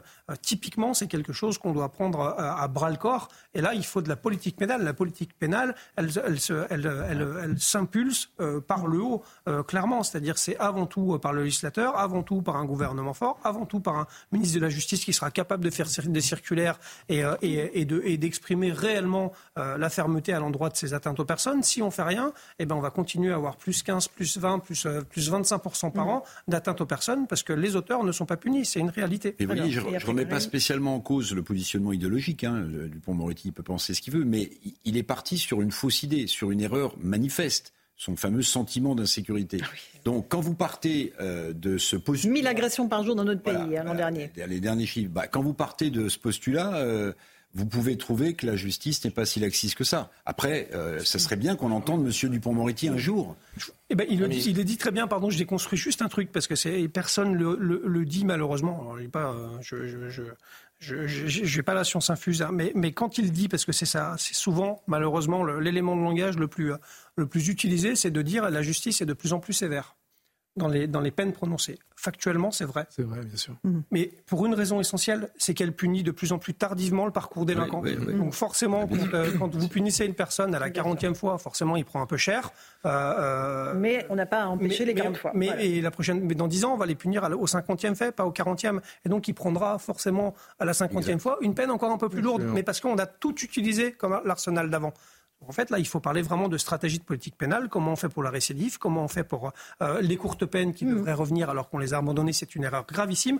Là, il faut redétricoter ce qu'on a fait. On va voir si Gabriel Attal impulse quelque chose. Oui, mais on, ne s'est pas donné, nous ne nous sommes pas donné les moyens d'une politique pénale, j'allais dire, plus ferme euh, et, plus rapide euh, concernant notamment le, délinquant, le primo-délinquant. Je veux dire, quand vous avez 72 000 détenus, 60 000 places et, et qu'on n'a pas les infrastructures on peut dire euh, en, directive politique aux magistrats appliquer le code pénal. Mais appliquer le code pénal, ça voudra dire à un moment donné enfermer. Mais moi, je suis favorable parce que même pour des courtes peines, mm. comme on, le fait aux Pays-Bas, donc si on pouvait enfermer les gens pour un mois, deux mois, trois mois, six même quatre jours, donc euh, même quatre pour jours, les de la société et qu'ils aient un coup de semonce euh, pour pas réitérer, donc il faut le faire. Mais a-t-on les moyens de le faire La vraie question, elle est là. Mm. Dire, depuis sept ans, combien de nouvelles places de prison ont été construites? C'est pas ça, parce que si si tu, si tu dis on applique le, code pénal, justement, les magistrats appliquent le code pénal. Et aujourd'hui, le code pénal, depuis la loi de, de Belloubet et la circulaire de, du 23 mars 2019 de mémoire, on prévoit que la prison, c'est l'exception. Dans le droit commun, Mais pas pour le multirécidiviste. Ah non, mais, non. Or, aujourd'hui, on a des multirécidivistes. On explique, si, si, on explique que la prison, ça doit être vraiment euh, la dernière option possible euh, dans, dans, dans l'étude. Absolument. Et ça, ça n'a pas été modifié depuis la, la, la, loi Ça n'a pas été modifié et c'est justement ce qui pèse aussi sur nos magistrats. Bon, merci beaucoup à tous pour cette première partie de Punchline. On va faire une pause. On va se retrouver dans un instant sur CNews et sur Europe 1. On va revenir sur ce déplacement de Gabriel Attal, nouveau Premier ministre, euh, donc sur le terrain, auprès des forces de l'ordre, auprès des policiers, avec un, un, discours très clair sur la sécurité. Il, veut, il comprend que les Français aspirent à l'ordre et à la tranquillité. On l'entendra. Et puis, on, on aura aussi comme invité Marie-Hélène Toraval, la maire de Romans-sur-Isère, avec qui on reviendra sur cette notion d'autorité et de fermeté nécessaire dans notre société. À tout de suite. Bonsoir à tous et bonsoir à toutes. Bienvenue dans Punchline ce soir sur CNews et sur Europe 1. Emmanuel Macron a-t-il trouvé l'arme fatale pour contrer Jordan Bardella et par conséquent Marine Le Pen dans la perspective de 2027 Il serait réducteur, bien sûr, de résumer Gabriel Attal à un scud lancé à pleine vitesse contre le Rassemblement national, mais L'idée a bien dû faire son chemin dans la tête du président. Bardella, Attal, peu de points communs entre les deux hommes à part leur jeunesse, mais surtout des différences car il ne suffit pas d'employer les mêmes mots en parlant de grandeur nationale, de souveraineté, de lutte contre le déclin de la France pour arriver au même remède. Le nouveau Premier ministre aura-t-il la main qui tremble au moment de se coltiner aux vrais problèmes des Français? Saura-t-il appliquer la feuille de route du président tout en continuant apporter les thèmes de fermeté qui lui semblaient chers lorsqu'il était à l'éducation nationale. Qui vivra verra. Pour l'heure, les Français restent sceptiques. Ils sont sur leur garde, car ils connaissent la chanson du renouveau ou du changement, c'est maintenant. En politique, c'est comme un amour, il n'y a que l'épreuve qui compte. On en débat ce soir dans Punchline.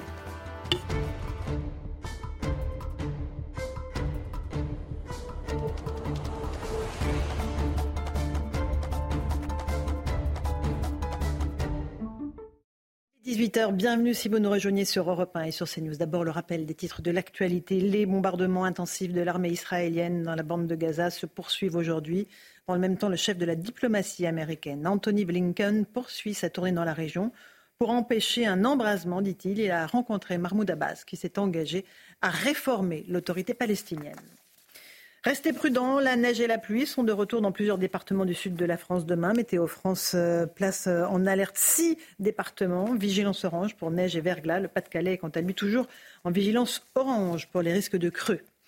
Le coup d'envoi des soldes d'hiver a été donné ce matin avec des commerçants peu enthousiastes. Ils jugent l'arrivée des soldes d'hiver trop proches du Black Friday et des ventes privées qui ont suivi les fêtes de fin d'année. Ils demandent au gouvernement de les retarder afin, je cite, que ce rendez-vous retrouve de l'intérêt. Enfin, 96e jour de détention pour les otages détenus par l'organisation terroriste du Hamas dans la bande de Gaza. Trois de ces otages sont français. Ils se nomment Ofer, Orion et Oad. Nous pensons à tous ces otages ce soir et à leurs familles. Nous demandons une fois de plus leur libération immédiate et sans condition. Voilà, il est 18h, 1 minute et une poignée de secondes. On se retrouve sur le plateau de Punchline. On a été rejoint par Vincent Hervouette, éditorialiste politique étrangère de Europe 1. Bonsoir Vincent. Bonsoir Laurent. Bonne année d'ailleurs, parce que je ne vous avais pas vu depuis le début de la saison. Tout pourvu que ça dure. Pourvu que ça dure, vous l'avez dit. Euh, Geoffroy Lejeune, directeur de la rédaction du JDD. Bonsoir, Laurent. Geoffroy, Yohann Usaï, du service politique de CNews. Bonsoir. Grégory Geron, policier, secrétaire général euh, unité SGP. Bonsoir, monsieur le policier. Et Eric Revel, journaliste, éditorialiste économique à valeurs actuelles. Alors, euh, on va évoquer euh, la visite d'abord de Gérald Darmanin et de Gabriel Attal, le nouveau Premier ministre, côte à côte dans le Val d'Oise. Ils ont visité un commissariat. on va écouter d'abord ce qu'a dit Gabriel Attal. Les mots qu'il a employés, ils sont importants parce qu'on va faire ensuite la comparaison avec Jordan Bardella. Et c'est intéressant de voir les différences et les ressemblances. mais d'abord, on l'écoute et puis on verra avec Florian Tardif comment ça s'est passé sur le terrain. Parce qu'ici, à Hermont, comme euh, partout en France, vivent euh, des Français qui aspirent à l'ordre et à la tranquillité. Français qui travaillent, qui ne manquent jamais euh, à leurs responsabilités, des Français, quelle que soit leur activité au quotidien, mais qui en tout cas aspirent à pouvoir vivre tranquillement et paisiblement dans notre pays. Et je le dis, il n'y a pas de sécurité sans nos policiers, il n'y a pas d'ordre républicain sans notre police. C'est un message très clair que je suis venu réaffirmer euh, ici. Et c'est des actes que je veux euh, rappeler. Un investissement euh, majeur qui a été conduit ces dernières années.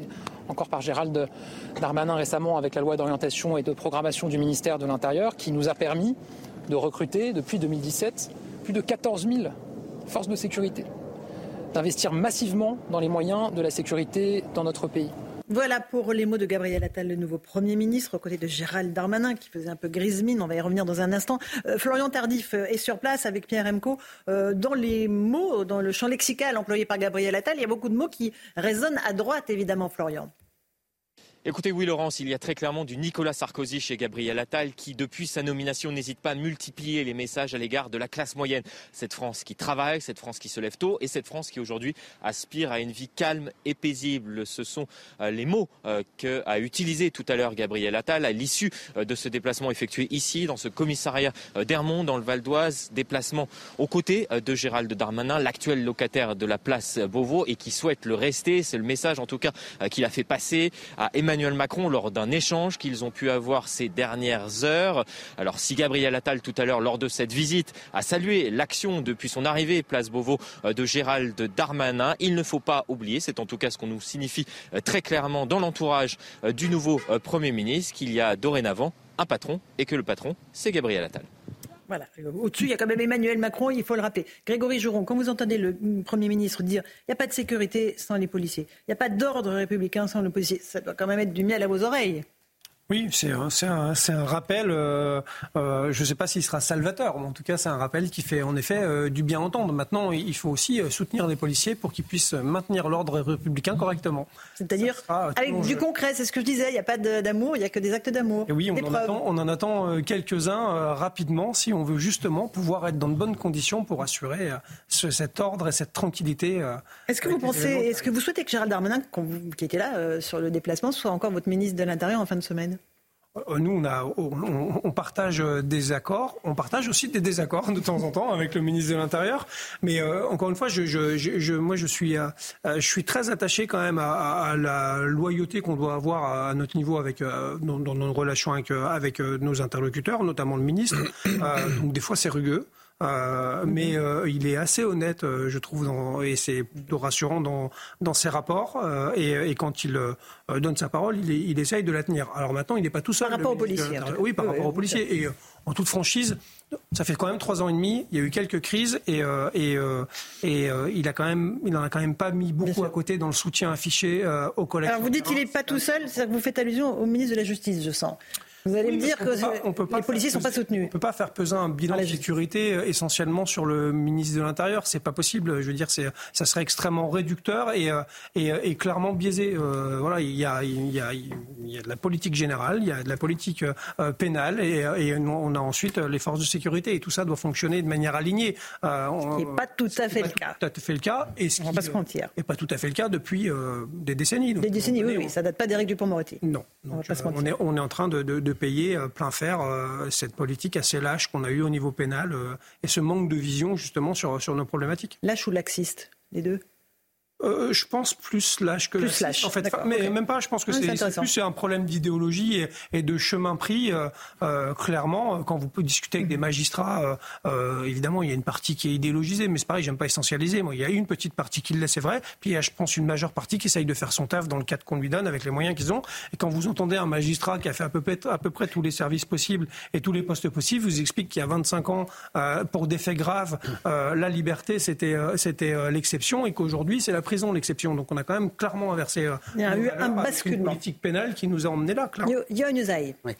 Euh, le discours de Gabriel Attal, il est parfait. Les mots, il n'y a absolument rien à changer. Moi, tout me va dans son discours. Seulement, Florian Tardif dit c'est du Sarkozy. Et non, c'est un discours politique qui a 20 ans. C'est le discours de Jacques Chirac en campagne en 2002 qui, prononcer les mêmes mots parce que la campagne déjà à l'époque se faisait sur les mêmes thèmes, ce qui montre bien que les choses évidemment ne se sont pas arrangées, mais au contraire on est allé de, de, de pire en pire. Euh, Gabriel Attal qui dit nous poursuivrons nos efforts absolus pour la sécurité des Français. Mais quand on est Premier ministre aujourd'hui, on ne peut pas dire qu'on va poursuivre des efforts absolus pour la sécurité des Français, alors même que les chiffres concernant la sécurité de l'année qu'on vient de on les connaît depuis 24 ou 48 heures, je ne sais plus, sont dramatiques. Ce sont des chiffres en augmentation dans tous les domaines. Donc quand on a connaissance de ces chiffres qu'on vient d'arriver à Matignon, on ne dit pas on va poursuivre nos efforts, on dit on va renverser la table, on va changer radicalement de politique pour faire en sorte que mm. ces chiffres, non seulement ils n'augmentent plus, mais ils diminuent. Donc le discours de Gabriel Attal, oui, c'est un beau discours, mais qui a 20 ans et qui ne portera pas ses fruits s'il continue, à, s'il persévère dans, dans cette politique-là, manifestement. Vincent, vous, qui avez connu Jacques Chirac et de nombreux autres présidents, Mais c'est comme moi. Nicolas Sarkozy, ça. Et Nicolas Sarkozy. est, au moins, il est resté la référence. Hein. Ça, on, est, on a, il a bien compris les références. Et tout nouveau ministre de l'Intérieur essaie de faire hein, du sarkozysme. Hein. Alors, mais celui-là, il est Premier ministre. Répété depuis tout à l'heure. Non, mais il est Premier ministre, il n'est pas ministre de l'Intérieur. Ça n'a pas échappé. moi, j'ai trouvé que la scène est formidable parce que regardez comme il s'aime. Regardez ces deux pour, pour nos auditeurs, on, explique qu'il y a un Gabriel Attal en majesté et un, Gérald Darmanin qui fait grise mine. Oui, oh, il, fait, il a il a l'œil dans le vague, on le sent un peu accablé. Puis au moment où quand même le Premier ministre lui rend hommage, hein, il frise un peu, il sort de cette léthargie. Non, vraiment, c'est un moment. la politique offre comme ça, ça vous fait rire. tragédie. Vous êtes sadique, vous, en fait. Vous qui répétez depuis le début, depuis le début de l'émission, qui répétez, il y a que des preuves d'amour. Avec des preuves d'amour. Ah, voilà, alors des preuves d'amour. Bah, écoutez, dans ces cas-là, il faudrait juger les ministres à leur bilan, pas à leur proclamation, pas à leur posture. Donc, qu'est-ce qu'on juge durement là ce soir? Non, mais Plutôt Gérald Darmanin que Gabriel Attal. Sur, euh, non, sur Gabriel Attal, ministre de l'Éducation, euh, qui a incarné tout d'un coup l'espoir d'un. Tout d'un coup, il y aurait un réveil, il se passerait quelque chose dans le grand mammouth. Euh, il a eu une position sur l'uniforme, il a eu une posture, qu'il y a eu un début d'action sur, sur la Baïa, mais il n'a pas eu de politique, il n'y a, a pas de bilan. Il n'y a aucun bilan. C'est de la com. C'est de la com. Et on a eu un grand moment de com, moi je trouve, ce soir, avec euh, ces deux hommes côte à côte euh, sur le terrain. Donc vous n'êtes pas en amour avec Gabriel Attal Dans le réel. Parce que tous les journalistes sont absolument envoûtés par Gabriel Attal. Ah, bah, ah on n'est pas obligé de succomber au jeunisme accablant. Moi j'ai deux fois son âge. Ce sont des temps grisonnantes qui nous le disent. et j'en suis. Je vais essayer de synthétiser euh, modestement la pensée de Vincent Herbouet. En fait, on a devant nous le Premier ministre. il n'a pas besoin de ventriloque, mon cher. on a le Premier ministre du diagnostic et des priorités. Voilà. C'est-à-dire qu'à chaque fois qu'il est passé dans un ministère, il a souvent posé un bon diagnostic, euh, Gabriel Attal. Mais comme il est très brillant et qu'il va très vite dans sa carrière, en fait, il n'a jamais eu le temps de regarder si son action était suivie de résultats, puisqu'il passe à un ministère suivant. Vous voyez Donc, les comptes publics, vous avez quelques sujets de budget en France. Mm, il, avait mis en place un plan Marshall pour les classes moyennes, par exemple. Parce qu'il avait fait un diagnostic qui est bon sur les classes moyennes. Les classes moyennes sont en déshérence. Elles payent des impôts, elles se lèvent tôt, elles, travaillent, elles n'ont pas d'aide sociale parce qu'elles sont juste au-dessus des barèmes. Et en plus, euh, il n'y a plus de services publics. Donc les classes moyennes se demandent où pas leurs impôts. Mais on n'a pas eu le temps. Le SNU, on n'a pas eu le temps. Euh, son bilan éducationnel, on n'a pas eu le temps, il est devenu Premier ministre. maintenant, maintenant, il fait une liste de priorités c'est bien les priorités, c'est génial. Alors vous allez me dire, il est là depuis deux jours. Oui, je suis un peu dur. Mais les priorités, à force d'additionner les priorités, il a pas encore quand vous avez trop de priorités, Laurence, oui. vous n'avez plus aucune priorité. je trouve qu'il a un très bon bilan au bout de 24 heures. non, mais parler de preuve d'amour, c'est un la carrière de, de, de Gabriel Attal, c'est un libertinage comme ça formidable. On reprend le jeu JDD. C'est un sans faute à Matignon, il faut le souligner. Oui, d'autant qu'il n'a pas d'équipe, qu'il est en train de constituer son équipe. Il, a, il, va avoir du mal, à votre avis, à trouver des, des ministres? On veut un gouvernement resserré, paraît-il. Bon, ils vont se retrouver à 40 comme d'habitude, mais c'est pas grave. il y avait un enjeu, euh, il y avait un enjeu, c'était de savoir quelle serait son autonomie aussi à ce, à ce poste-là, et notamment dans le choix de ses collaborateurs et de son directeur de cabinet, de sa directrice de cabinet, puisqu'il est accompagné par une directrice de cabinet de nombreuses années. Et, euh, et il s'est fait imposer euh, le directeur du Trésor comme directeur de cabinet, qui était plutôt un choix du secrétaire général de l'Élysée.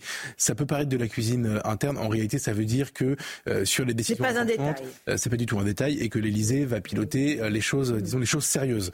ce qui pourrait d'ailleurs, si j'étais vraiment, si je tirais la plotte de de, de, de comment dire de la de ce raisonnement, de la de ce raisonnement et surtout de de, de, de, du scepticisme que peut-être ce serait un, un primo ministère de incarnation et que les choses sérieuses seraient gérées par d'autres personnes. Et ensuite, quelle est la liberté? Gabriel Attal est aujourd'hui parmi les poids lourds du gouvernement peut-être le moins puissant. C'est-à-dire que Gérald Darmanin, qu'on voyait sur les, images, moi aussi, je trouvais cette image vertigineuse, mais il a une capacité de nuisance assez importante. Bruno Le Maire, s'il reste, euh, on l'imagine de la même manière euh, qu'il a une capacité de nuisance. Il y en a quelques autres.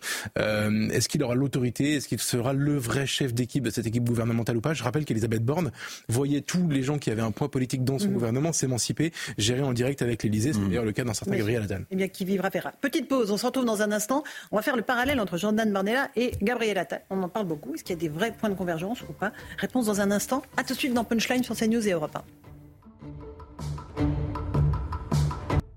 18h17, on se retrouve en direct dans Punchline sur CNews et sur Europe 1. Euh, Gabriel Attal, Jordan Bardella, tous séparent les deux hommes à part leur jeune âge. Ils ont souvent débattu ensemble, notamment sur le plateau de TPMP de Cyril Hanouna. On va jouer au jeu des différences et des ressemblances avec Augustin Donadieu et on en débat ensuite. Ils incarnent la nouvelle génération de politiques et aspirent aux plus hautes fonctions de l'État. À première vue, leur parcours diffère dès la naissance. Gabriel Attal est né à Clamart d'un père avocat et producteur et d'une mère salariée d'une société de production. Il suit ses études à Sciences Po et en ressortira diplômé d'un master en affaires publiques. Jordan Bardella, lui, est né à Drancy, en Seine-Saint-Denis, de parents respectivement patrons de PME et agents territoriales. Il entame alors une licence en géographie à la Sorbonne, mais abandonne rapidement ses études pour se lancer en politique. Militant au Parti socialiste à ses débuts, Gabriel Attal ne rejoint son rival que sur peu de sujets. On est d'accord sur quasiment rien sur le fond, mais ça n'empêche pas euh, de se respecter en tant que personne. Pourtant, entre l'expérimentation de l'uniforme à l'école et l'interdiction des abayas, l'ancien ministre de l'Éducation nationale a pris des mesures fortes en à peine six mois rue de Grenelle il a regardé les sondages, il a regardé les dossiers qui étaient euh, euh, populaires, attendus par les Français, et il s'est dit ben, je vais dire comme les Français. Euh, on lui aurait dit la l'abaya est populaire, il aurait défendu avec la même force de caractère la l'abaya. Une chose est sûre, aux élections européennes, Gabriel Attal défendra avec force sa tête de liste face à celle du RN. Jordan Bardella, toujours en tête des sondages.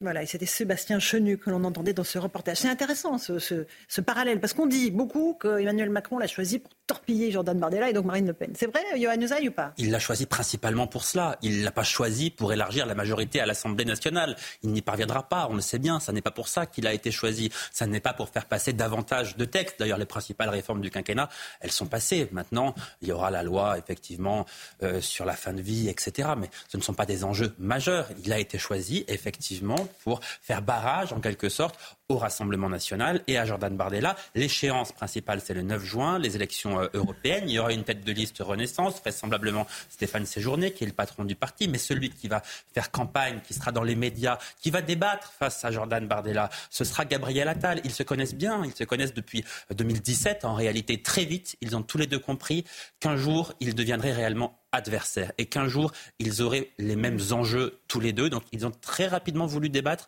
ensemble. Ils l'ont fait très souvent, et ils vont continuer à le faire manifestement, c'est un vrai caillou dans la chaussure du, du RN, la nomination de Jordan de, Gabriel Attal. Quand ils l'ont appris dimanche soir ou lundi matin, ils ont été très surpris au RN, et pour avoir discuté avec plusieurs cadres du parti, euh, je peux vous assurer qu'on n'était pas franchement ravis. D'accord. Je ferai le jeune Moi, je rebondis sur une chose que Johan a dite, c'est très drôle, parce qu'en fait, ils se sont repérés très rapidement. Euh, en 2017, Gabriel Attal, alors il n'est pas ministre tout de suite d'ailleurs, mais quand il, devient ministre, il est député, mais quand il devient ministre, euh, il est en charge du euh, du, service national universel, c'est ça hein, le titre, je crois. Euh, en gros, il est ministre de la jeunesse. Et donc, euh, à ce moment-là, il veut incarner la jeunesse dans le champ politique et il repère un adversaire en face au Rassemblement national qui, lui, est encore très peu médiatisé à l'époque. Je pense qu'il n'est que sur votre plateau, Laurence, puisque c'est là qu'il a fait ses débuts. Et il identifie Jordan Bardella, très jeune, comme celui qui va pouvoir être son, son alter ego et avoir, avec qui il y aura du répondant. Et on, le sujet était très bien fait. On le voit dire chez Cyril Hanouna que qu'il se respecte. En réalité, c'est même ils incarnent une rupture de génération générationnelle assez importante où il n'y a pas d'animo, il n'y a pas de haine entre les gens.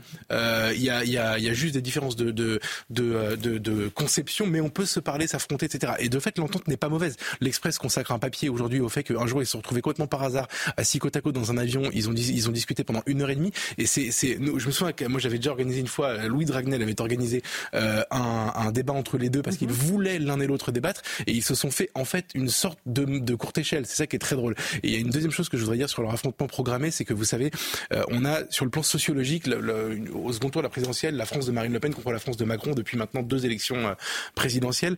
Attal et, et, Bardella sont peut-être les, les, versions caricaturales de la France de Macron et de Marine Le Pen. C'est très intéressant. Jordan Bardella est vraiment l'électeur de Marine Le Pen euh, classique, c'est-à-dire l'extraction populaire, le, le, marqueur, le prénom qui est un marqueur social. Et Gabriel Attal, certains s'amusent aujourd'hui de son faible bilan carbone puisque, en gros, depuis qu'il est né, il vit dans un, un périmètre de 300 mètres carrés dans le 7e arrondissement, ce qui dans ma mouche n'est pas une critique. Mais ils sont vraiment la caricature de ces deux France-là. Vincent Hervoit, je vous voir euh, sourire en coin. Non, mais c'est le concours de beauté. Hein, ce sont deux beaux gosses. Hein, il y a effectivement, ils sont de la même génération à 5 ans près. Mais moi, je vois plus que la différence de classe que souligne Geoffroy, effectivement, avec un qui est né à Drancy et l'autre qui est né euh, au bord du Luxembourg, du jardin du Luxembourg. Il y a, il y a une différence. Il y en a un qui est à la tête d'un parti de masse. Mhm.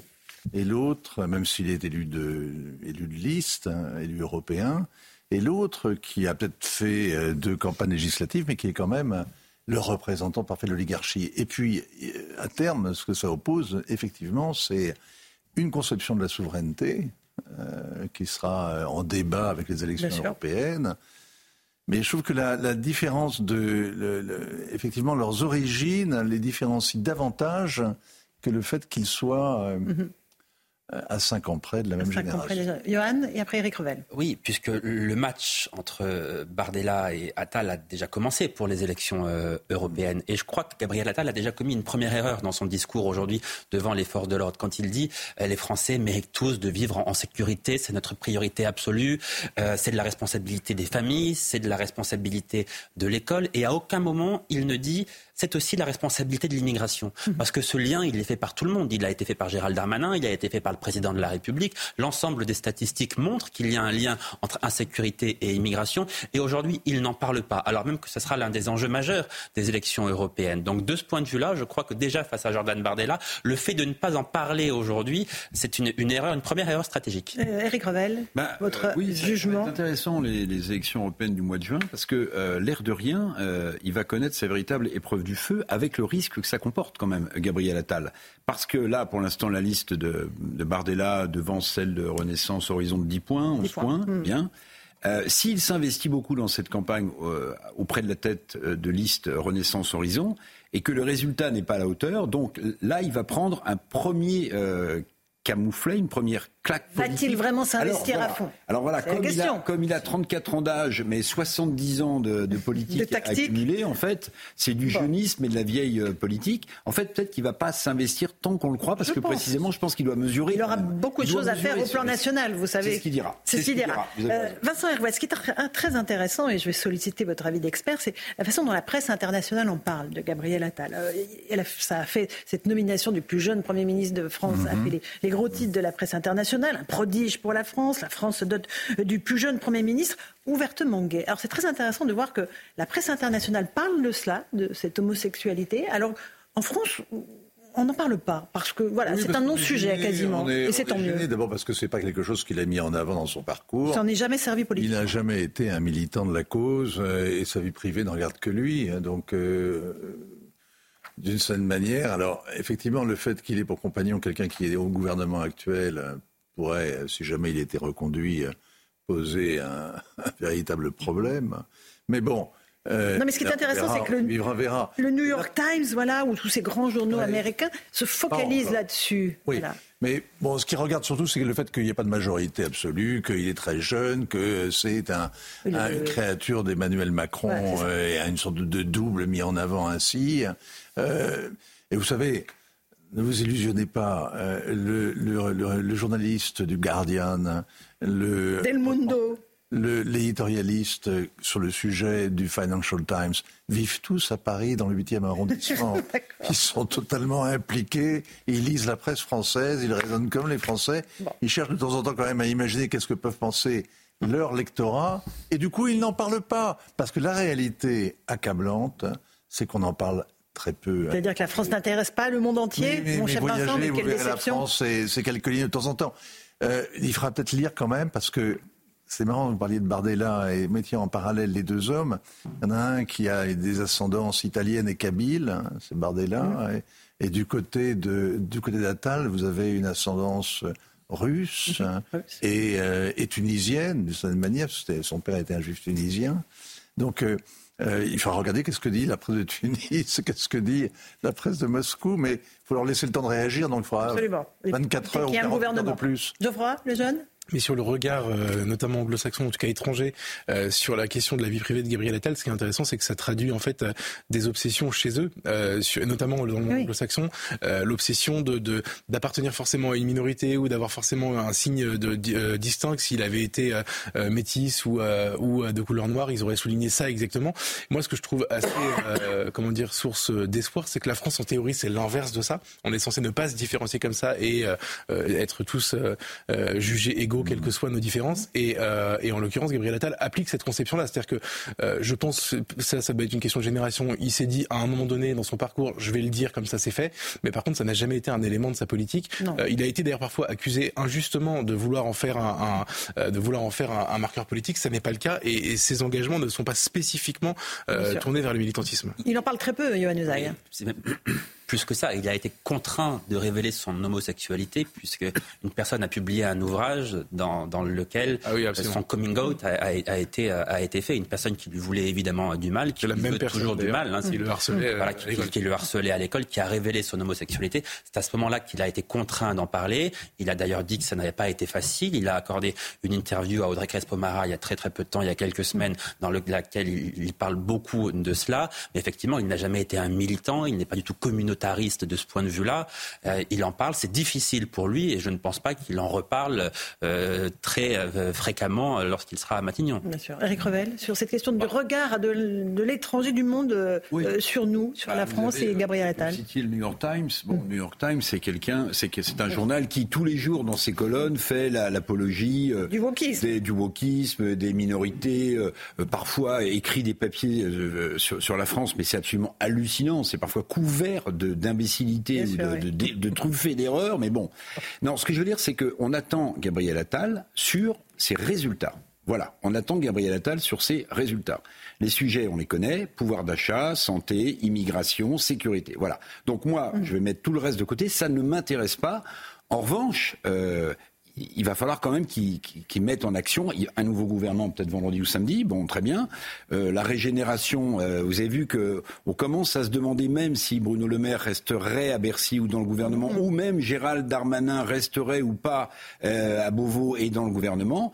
Bon, je vous ai fait rire tout à l'heure off, donc je vais faire rire tout le monde. C'est que la régénération au train où elle va, peut-être qu'on aura un ministre des Finances qui aura 18 ans. bon, Vincent Everett, un dernier mot là-dessus? Un dernier mot sur le sur l'homosexualité autant c'est pas un sujet euh, en France, euh, concernant euh, le Premier ministre, hein, autant la presse étrangère est relativement discrète. En revanche, il est certain que l'engagement de la France, par exemple, dans sa politique étrangère, avec un ambassadeur hein, au droit hein, des LGBT, ça, c'est quelque chose qui ne passe pas inaperçu. Je peux vous dire qu'en Afrique et dans le monde arabe, et même en Asie aussi d'ailleurs, ça pose quand même, ça, ça suscite la, mhm. pas mal de réactions. Hein. Très bien. Pas mal de réactions. Allez, il est 18h30, l'heure du rappel des titres de l'actualité qu'on va faire avec Simon Guillain. Simon. Un professeur agressé en plein cours à Pégomas, près de Nice. Ça s'est passé hier après-midi au collège Arnaud Beltrame. Le préfet des Alpes-Maritimes dénonce une agression violente et inadmissible. Un élève de 13 ans a en effet lancé une chaise et a donné trois coups de poing dans le ventre de son professeur. Le mineur va être déféré demain devant un juge pour enfants et le placement sous contrôle judiciaire sera requis par le parquet. Les gendarmes lancent un appel à témoins après le braquage qui a fait un mort hier matin dans une armurerie d'Eslet au nord de Rouen. Les enquêteurs cherchent toujours le troisième braqueur présumé qui s'est enfui à pied. La gendarmerie appelle toute personne ayant pu assister ou filmer cette scène à se manifester pour tenter de retrouver le fugitif. Et puis la Poste transforme ses boîtes aux lettres en cabine d'essayage, une nouvelle qui fâche forcément les commerçants, qui pointe du doigt des risques sérieux pour les boutiques de proximité. L'objectif est de pouvoir essayer un vêtement acheté en ligne dans un bureau de poste pour éventuellement pouvoir le renvoyer dans l'immédiat, Charlotte. Merci pour ces nouvelles un peu surprenantes. Simon Guillain, euh, on va recevoir dans un instant Marie-Hélène Toraval, qui est la maire de Romans-sur-Isère. Mais j'aimerais qu'on écoute avant, et on lui posera la question sur la nomination de Gabriel Attal, euh, mais j'aimerais qu'on écoute Brigitte Macron, parce qu'elle intervenait aujourd'hui au 13h de TF1, et elle a évoqué euh, Gabriel Attal. Écoutez les mots qu'elle a choisis pour en parler. Il est courageux, il est audacieux. il est, un homme d'action.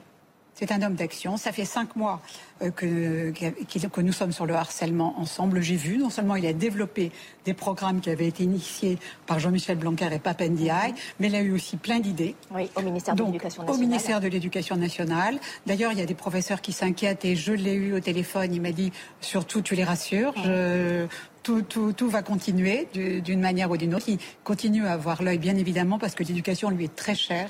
Donc, euh, j'ai très confiance et je, lui souhaite bonne chance.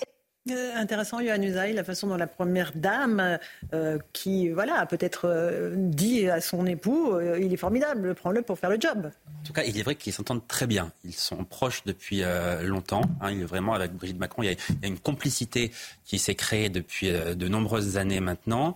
les mots il a dit il est, courageux, il est audacieux.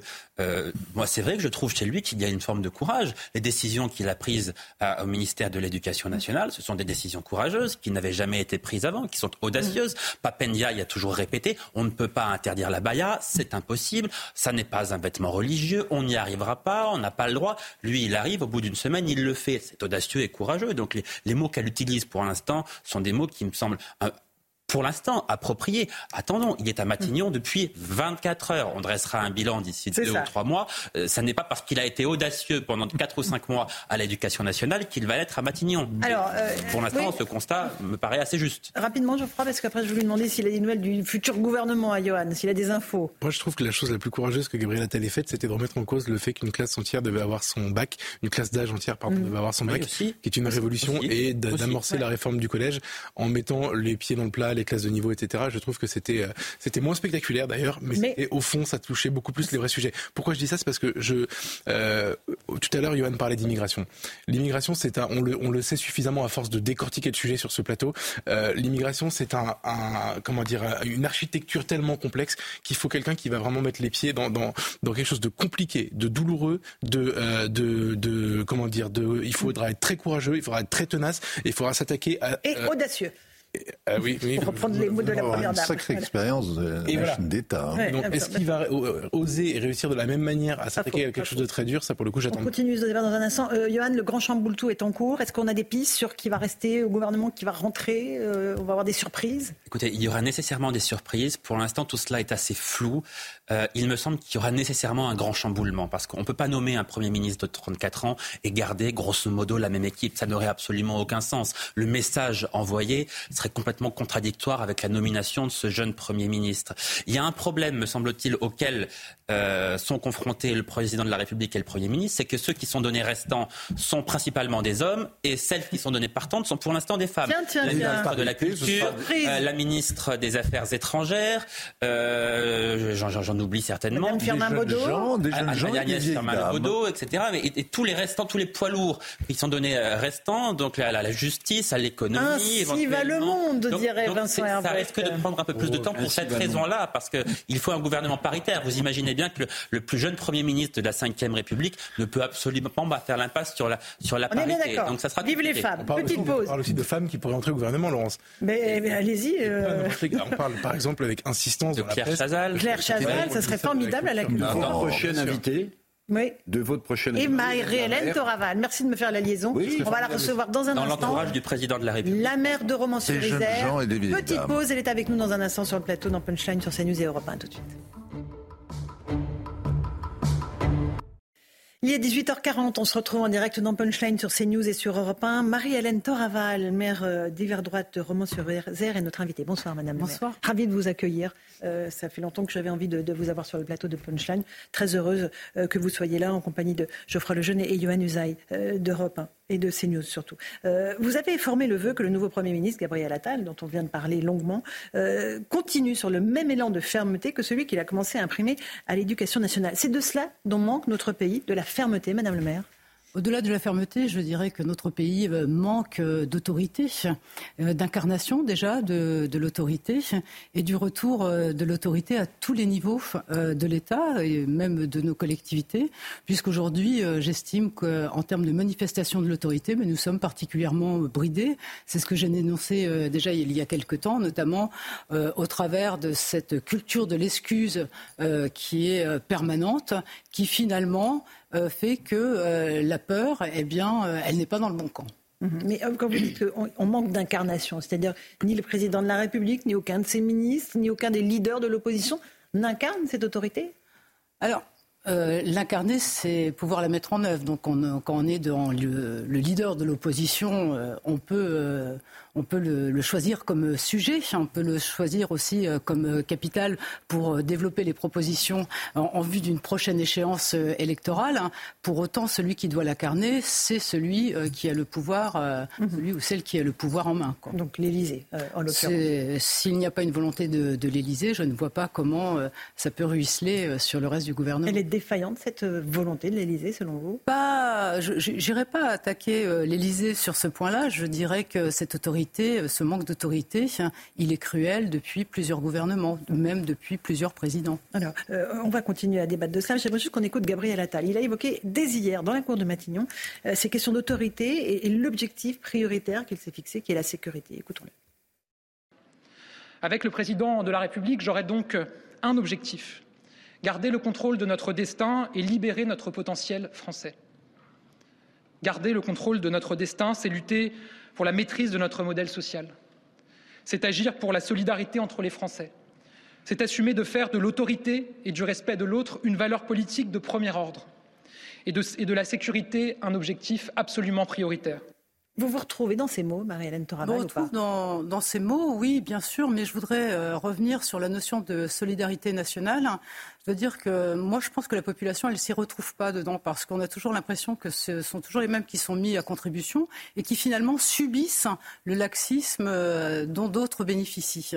Et finalement, on se trouve dans une situation où c'est une, une majorité de personnes eh bien, qui se voient avec un quotidien euh, qui est radicalement contraint par euh, une minorité sur laquelle euh, eh bien, euh, ne s'appliquent pas les règles, ne s'appliquent pas les règles de respect, ne s'appliquent pas les règles d'autorité, et sur lesquelles, eh bien, l'excuse est trop, trop facilement pratiquée.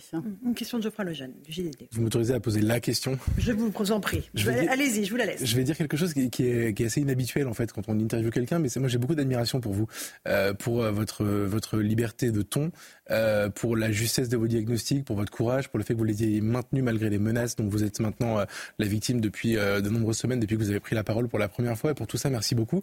Euh, et, vous avez peut-être un point commun avec Gabriel Attal, c'est le fait que votre parole soit claire et intelligible. et au moins, quand vous parlez, on comprend et ça, fait écho à un, ressenti. pour toutes ces raisons, j'ai envie de vous demander si on vous propose d'entrer au gouvernement, qu'est-ce que vous répondrez? Si on me propose de rentrer au gouvernement, je veux dire rentrer au gouvernement, c'est pas une fin en soi, mais pour y faire quoi? Donc, ce sera ma question. Mais quel poste vous intéresserait? Je pense que depuis plusieurs semaines, euh, on est en mesure euh, de considérer euh, les sujets sur lesquels je suis intéressée, hein, sur lesquels aussi je me suis impliquée sur ma ville. Je rappelle que j'ai une ville dans laquelle j'ai fait de la sécurité une priorité lorsque j'ai pris mon mandat en 2014. Et j'en ai fait même une priorité, sachant que j'avais une situation financière que j'ai assaini depuis, mais qui à l'époque euh, a été vraiment mon cheval de bataille. Donc si Gabriel Attal cherche une femme à poigne pour le ministère de l'Intérieur, euh, il peut vous passer un coup de fil. Il peut m'appeler. Il peut toujours vous appeler. Yann Usaï. Vous avez fait de la sécurité l'une de vos priorités. On parle là d'autorité. D'autorité à sécurité, il n'y a qu'un pas. Gabriel Attal dit que l'ordre, l'autorité, ça se crée principalement au sein de la famille mm. et au sein de l'école. Vous êtes d'accord avec ce constat? Ça se crée uniquement à ce niveau-là? Il ne manque pas quelque chose? Il n'oublie pas quand même des choses importantes dans ce constat? Je pense quand même qu'il dit une chose qui est quand même fondamentale. Euh, aujourd'hui, euh, on constate, et je l'ai dit euh, notamment dans le cadre des événements de Crépole, où nous avions face à nous des dynasties de délinquants.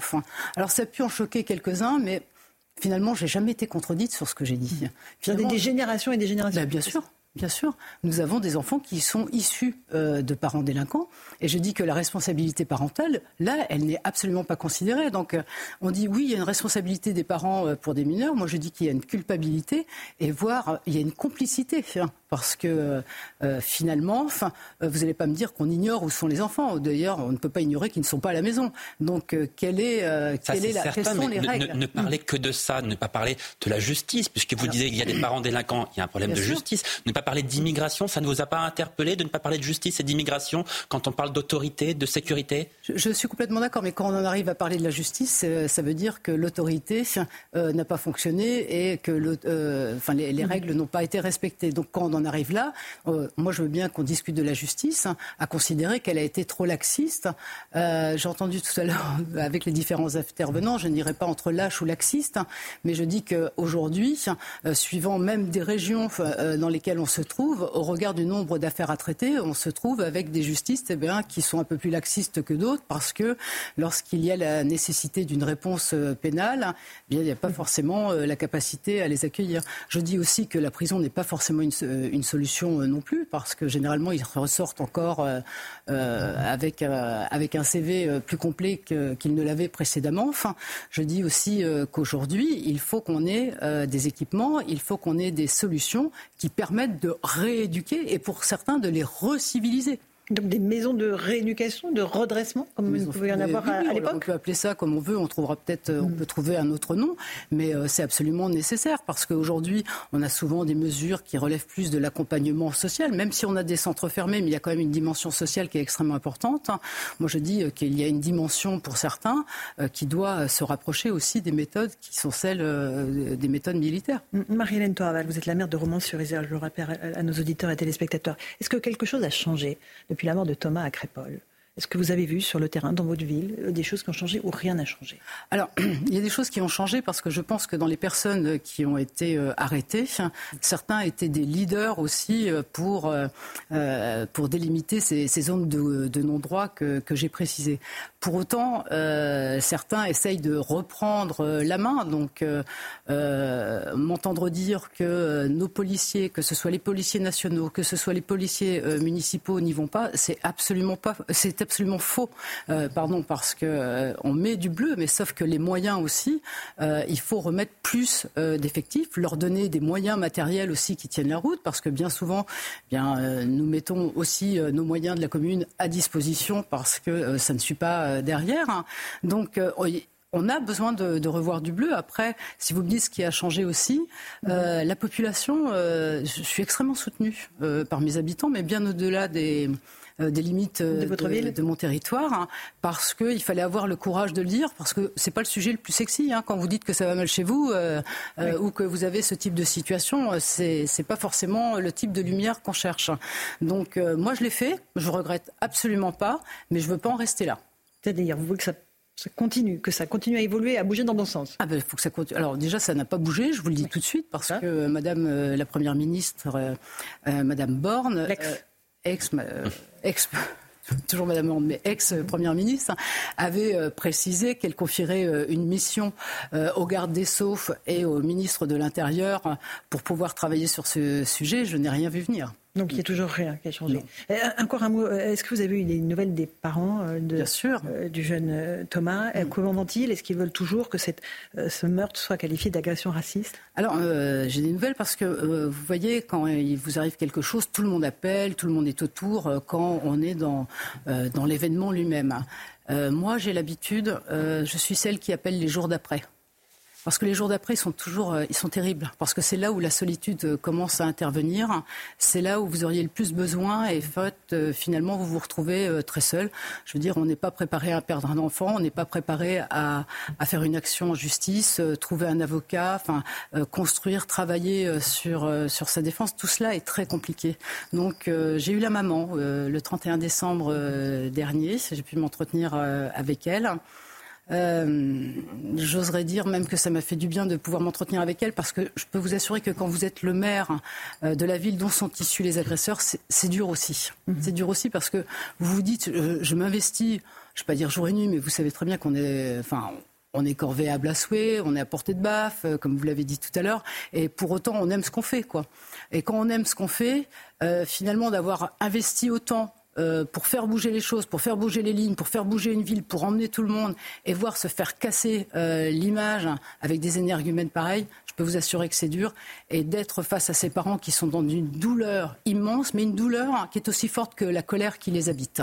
Mhm. Parce que celle-là, elle n'est pas retombée ni chez les parents, ni, chez les, euh, ni euh, sur euh, la population. Et elle ne retombera pas. elle ne retombera pas, je vous le dis toujours, ce n'est pas un fait divers, c'est un fait de société. Les chiffres de l'indélinquance qui ont été annoncés tout à l'heure ne sont absolument pas bons et ils ne sont pas acceptables. Mhm. Justement, vous dites pour que les Français soient en sécurité, il faut mettre des moyens. C'est vrai que c'est ce qu'on mmh. entend beaucoup de la part de responsables politiques. Depuis quatre ans, il y a davantage de moyens pour la police et pour la, gendarmerie. Pas suffisamment, sans doute, c'est vrai, mais il y en a plus. Et il n'empêche, vous l'avez dit, les chiffres pour l'année qui vient de s'écouler sont catastrophiques. Ils sont tous en augmentation, qu'il s'agisse de la délinquance ou de la criminalité. Donc, la lutte contre l'insécurité, ça n'est pas qu'une question de moyens. Ça relève de quoi d'autre, selon vous? Je pense qu'il faut qu'il y ait une volonté euh, politique, il faut qu'il y ait l'affichage. Le président a dit qu'il fallait. Dans quel sens? euh, Régénérer. Il dit qu'il faut euh, réarmer. Quand on réarme, ça veut dire qu'il faut le, bon soldat qui, qui soit là, ou les bons soldats. Et, mais il faut quand même un chef. Donc ce chef doit chefer. Ça veut dire aussi qu'il doit y avoir une stratégie. Il doit y avoir des. Quand, quand on définit une stratégie, il y a des objectifs qui sont assignés. Et je veux dire, on ne se contente pas de dire, ben voilà euh, je ne sais pas combien de voitures on a en moins de brûler à la Saint-Sylvestre. Je dis que ce n'est pas acceptable hein, d'avoir des voitures qui brûlent à la Saint-Sylvestre. Donc pour vous, la nuit n'était pas calme, la nuit de la Saint-Sylvestre? Bah Non, on est d'accord. Non, non. Non, non, pour moi, je, pense qu'on ne peut pas euh, se satisfaire euh, des événements qui se sont passés dans la nuit de la Saint-Sylvestre. La réponse qu'on apporte aux délinquants, elle n'est pas assez ferme. Vous, vous êtes pour le fait qu'on puisse supprimer les allocations familiales dans, dans, le cadre d'enfants ou de mineurs délinquants. il faut aller dans ce sens-là c'est une, un, un, des moyens, mais ce n'est pas, ce n'est pas le seul. Euh, je vous parlais tout à l'heure de, de, la responsabilité euh, parentale. Euh, je veux dire qu'il faut qu'elle soit beaucoup plus effective parce qu'elle est évoquée, mais je ne sais pas quand elle se traduit sur une condamnation des parents dans un tribunal. Moi, je ne connais pas beaucoup d'exemples. Vous pourrez peut-être m'en citer, mais moi, j'en connais, mm-hmm. j'en connais pour ainsi dire pas. Ça, c'est la première des choses. Et puis, cette notion de complicité, je pense qu'elle doit, elle doit aussi être étudiée parce que pour moi, c'est de la, enfin, le parent, pour le coup, et complice euh, des dégradations ou, euh, des, faits qui, sont commis. Ensuite, quand vous commencez à toucher au porte-monnaie, moi je dis que ça a toujours de l'effet. On essaie aussi, vous voyez, parce que quand ces personnes euh, bénéficie euh, d'un logement social, ça n'est pas rien, parce qu'à chaque fois qu'on parle, quand vous parlez CAF, hein, quand on parle logement social, on parle de l'argent du contribuable, il ne faut pas l'oublier non plus. On parle de cette France silencieuse qui se lève tous les matins et qui va travailler, qui crée de la richesse et qui paie des impôts. Et pour autant, euh, derrière, ben, vous voyez la notion de solidarité, je pense que le vase est plein. Mhm. Le vase est plein. Et vous dites que les Français ne veulent plus qu'une minorité de délinquants ben, Bien sûr que non. Et puis, euh, et puis cette notion de solidarité peut pas s'opérer euh, de cette manière. C'est pas possible. Est-ce que vous êtes toujours la cible de menaces? Est-ce qu'elle perdure, Madame la Alors, euh, j'en ai que quatre. que C'est gigantesque. Je suis tranquille depuis. Euh, bah, enfin, j'en ai pas eu de nouvelles depuis, depuis une semaine. Qu'est-ce qu'on vous reproche? Qu'est-ce que ces gens-là vous Alors, on me reproche. je pense qu'on me reproche mes propos. Enfin, ça, c'est clair. On me reproche mes propos. on me menace aussi de mort, c'est-à-dire qu'il faut me faire taire. Donc, généralement, la dernière menace, c'est je, je peux choisir entre la rafale de Kalachnikov ou la décapitation. Vous savez, il y a deux attitudes. Euh, soit vous prenez peur, et quand vous prenez peur, vous devenez faible. Moi, je suis forte, donc je n'ai pas peur. Donc euh, c'est la raison pour laquelle ça ne m'arrête pas. Et je continuerai à dire ce que j'ai à dire et, euh, et à pouvoir euh, travailler dans, dans, ce sens parce que parce que c'est important, c'est important pour nous, mm-hmm. c'est important pour notre pays, notre société, pour les générations futures. Mm-hmm. Et vous n'êtes toujours pas protégé depuis ces menaces? Non, absolument pas. Vous refusez? Ah, je n'ai rien refusé, on m'a rien proposé. Ah, vous rien proposé. On a fait euh, une enquête a été faite pour savoir quel était euh, mon niveau de risque. Et euh, si je peux vous raconter une anecdote, lorsque j'étais appelée pour qu'on me fasse part du niveau de risque que j'encourais, on m'a expliqué que je n'avais absolument aucun, enfin pas aucun risque. Je n'avais pas de risque qui justifiait euh, d'avoir euh, d'avoir un, un, officier une protection. une protection. Et au même moment, mais je vous dis euh, à la minute près, hein, je recevais ma troisième menace. Bon. une dernière question, Marie-Hélène Toraval. Si vous étiez Gabriel Attal, la première décision que vous prendriez? C'est difficile de prendre une première décision, mais pour autant, euh, la première décision, c'est de savoir s'entourer et c'est de, savoir aussi sur qui on va pouvoir euh, s'appuyer, parce que on a beau euh, être jeune, et ça, moi, je trouve que moi, ça me convient très bien. Ça, enfin, ça me dérange absolument pas, et je trouve que ça peut être une chance aussi. Et j'espère que ça se traduira dans, ce sens-là. Pour autant, on peut pas tout faire tout seul. Donc, euh, il faut le faire sur euh, quelque chose qui est extrêmement important, qui est un véritable euh, capital, c'est la confiance. La confiance. Eh bien, écoutez, merci beaucoup d'être venu ce soir. Nous en parler dans Punchline sur CNews et sur Europe 1, Marie-Hélène Toraval, maire de Romans-sur-Isère. Merci Geoffroy Lejeune, merci Yohan Usaï. Dans un instant, sur Europe 1, c'est Céline Géraud qui vous attend pour Europe 1 soir. Et Christine Kelly pour Face à l'info avec ses débatteurs. Bonne soirée à vous sur nos deux antennes et à demain.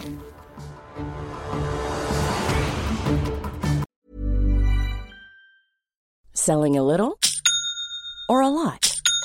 Shopify helps you do your thing however you cha-ching. Shopify is the global commerce platform that helps you sell at every stage of your business. From the launch your online shop stage to the first real life store stage, all the way to the did we just hit a million orders stage.